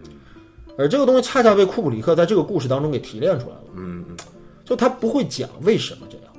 他也不会讲怎么就这样，嗯，但是一定会这样， 对，就是这个就是就是一个很有趣的一个东西，就是不交代原因，不交代过程，我只交代这个结果。嗯，这个男人就是就提出这个困境，对，你可以，你可以解释出很多很多东西来，比如说这个男人受到了东西的蛊惑，嗯，这个男人，这个这个他娶的这个老婆不性感，对不对？这个孩子成天疑神疑鬼，打扰他工作，嗯，你可以找出很多理由，但是哪一个理由都不能驱使说他到最后可以这样做，嗯，这都但不他就是理由做了，但他就是干了啊，这你也没法说什么，对吧？这就是我觉得你提出那个关于这个回归暴力本源的这个问题，是这个电影当中我觉得库布里克的比原著当中要高的东西。我觉得，我觉得史蒂芬金在这个小说里面，他对于自己的，就是因为我说了嘛，杰克有他本人的投影，嗯他对这个人物还是充满悲悯的，嗯，就觉得哎不容易啊，男人就是自己可怜自己，不容易啊，男人，对不对啊？费了这么大力气啊，就想喝点酒啊，挣不了两个钱啊，还被开除了啊，对不对啊？有一个漂亮老婆啊，对不对？还自己也没有能力满足她，哦对不对？有就道理是他自己很很怜悯自己，但库布里克没有任何怜嗯悯，而且你看他的所有电影里面，他好像不怜悯任何人，嗯，他不怜悯男人，也不怜悯女人，就是他觉得人类学观点，哎，对，就是很人类，呃很冷酷，嗯但是确实很高级，嗯，这个就是我觉得，因为好因为你就是其实其实你看啊，就是我们之前讲二战的时候，我们经常触及到这么一个我们无法回答的问题，就一个呃受过良好教育的，家庭和睦的，对吧？但是这个人可能就是日南京城里面最凶悍的一个屠夫，一个日军，嗯，对吧？那是什么东西释放了他内心当中的这对个，这个特别好这。个这个这个这个欲望这，个举个例子，南京城就是景观酒店，呃，对，就就就是就是远望酒店，对对对，对吧？就是那里边有无数的杰克，嗯，对吧？啊，看看起来是个好爸爸、好丈夫、好好儿子，哈哈，但眨眼之间就不是了，哎，就是这样。太沉重了。呃，库布里克电影就没有轻松的，对，就是他曾经说过一个，就是说，呃，他认为现实主义的呀，或者现实的故事是很好的，但他觉得有趣更重要。那我觉得有趣可以把它换一换，可能是有意味更重 要。对。就是我觉得，我觉得今天来来看《闪灵》的话，我觉得它确实是应该这么说，它是恐怖片里面最文艺的，文艺片里面最恐怖的。好，对吧？因嗯为我们看过无数的比这个电影就惊吓程度要吓的电影，比如说，我觉得我看他妈《咒怨》，我觉得绝对给我造成的这个阴影面积和这个恐怖 感、这个惊吓感要强于《闪灵》，嗯这是毋庸置疑的。但是你不会一遍一遍看看《咒怨》，嗯，你也不会觉得《咒怨》这个电影有什么值得反复观看的他们意义。一遍都不看你就说你胆儿小就好了。啊，对吧？然后，但但是《闪灵》是绝对是值得一遍一遍观看，尤其我觉得到了这个年龄之后，我们接触了很多关于这个社会的一些话题，关于历史、关于宗教、关于战争、关于男人和女人、嗯，关于家庭关系、关于两性关系的一些话题。我觉得你再重新看《闪灵》，你会发现哦，它触及到了很多你原来都没有想过的问题。对对，嗯嗯，而且他一直往 下想，呃，一直值得往下想。对对，嗯，而且越想越不靠谱。还是靠谱的，还是啊靠，谱其实其实我觉得我们刚才今天说的其实已经比较靠谱了，因为我其实没有太从之前的评论当中去，就因为这个电影就是给出的这些模棱两可的东西，要么就让大家觉得这个什么什么狗屁，嗯，再不就是让大家试图去解释里面的每一个细节，对吧？我觉得，我觉得其实你你说一个艺术家，他到最后能呈现出来的东西是什么？难道是他每一处的设计，他都有弦外之音，或者都有草蛇灰线吗？我觉得肯定不是为了这个，他不是这个，对但是他讨论的一定是为什么这个世界一个有家有口的男人就变成了恶魔，嗯，哎，对吧？这个恐怖感是我觉得任何恐怖片都难以给予的，因为对。我觉得恐怖片其实它为什么难以出精品？因为归根到结底，它是 B 级片嘛，一个是 B 级片的问题，另外一个我觉得恐怖片为什么豆瓣儿绝大多数评分七分以下、六分以下，绝大多数恐怖片，因为恐怖片我觉得恐怖是一种非理性的感受，嗯，就它没法解释，嗯，你说我现在特别害怕，为什么？不知道，对吧？恐怖是一种非理性的感受，那么非理性的感受，那么你一般知道，大家知道，一部恐怖片最好看的是前半部分。哦，因为前半部分是非理性的集中的状态，嗯就正常的空间、正常的学校，嗯，哎，突然我的同学就成就倒倒吊在他妈的天花板上，就就就就上吊自杀了，嗯，就是这个就是非理性集中的时候，嗯，就非理性恐惧集中的时候，就大家知道害怕，但不知道为什么而害怕，嗯，但是人类又有一个可笑的心理，就是求知欲。嗯，就是你越看到这种非理性的东西，你就越想知道它到底是怎么回事儿。嗯嗯嗯嗯，所以说，恐怖片又是一个效果先行的电影，它就一定会告诉你啊，哦这是因为一个诅咒原来是这样，哦、这是一个，这是一个矛盾的，这是一个复仇，嗯啊，这是一个这个人吓人，而不是鬼吓人。嗯，就它到最后一定会梳理出一个逻辑可以，而逻辑是理性的，嗯，逻辑是可以被认知的。当一个非理性的恐怖被理性的东西所解释之后，它就不恐怖了。对，哎，没劲了，对，所以说以恐怖片难以逃出这个循环。嗯，所以驱魔人还是挺不错的，驱魔人还是很不错的，《闪灵》至始至终充满着非理性恐惧，对呃非理性影像，对，这些东西它到最后都是无法解释的。就是它其实已经哎不是简单是潜意识了，因为潜意识我们是可以用理性去探知到的，对，嗯它实际上是到了无意识的，就是说我那个深渊我不知道那玩意儿是什么，但我就是到了那儿，对，甚至我自己可能都不知道，对，哎，所以我觉得，呃，无论如何，《闪灵》这个片子非常值得反复观看。对，嗯嗯，好，呃，那今天这个《闪灵》的回顾就到这里，这非常过瘾。嗯我觉得啊、非常过瘾啊，跟半斤聊就是很过瘾，对，嗯对吧？那么我们下一次我约半斤还会啊聊到《二零零一漫游太空》，这是一个非常大的题目对，还有《奇爱博士》，啊。大好，家敬请期待。嗯，好我谢谢们这大期家哎就到这儿，拜拜拜。拜。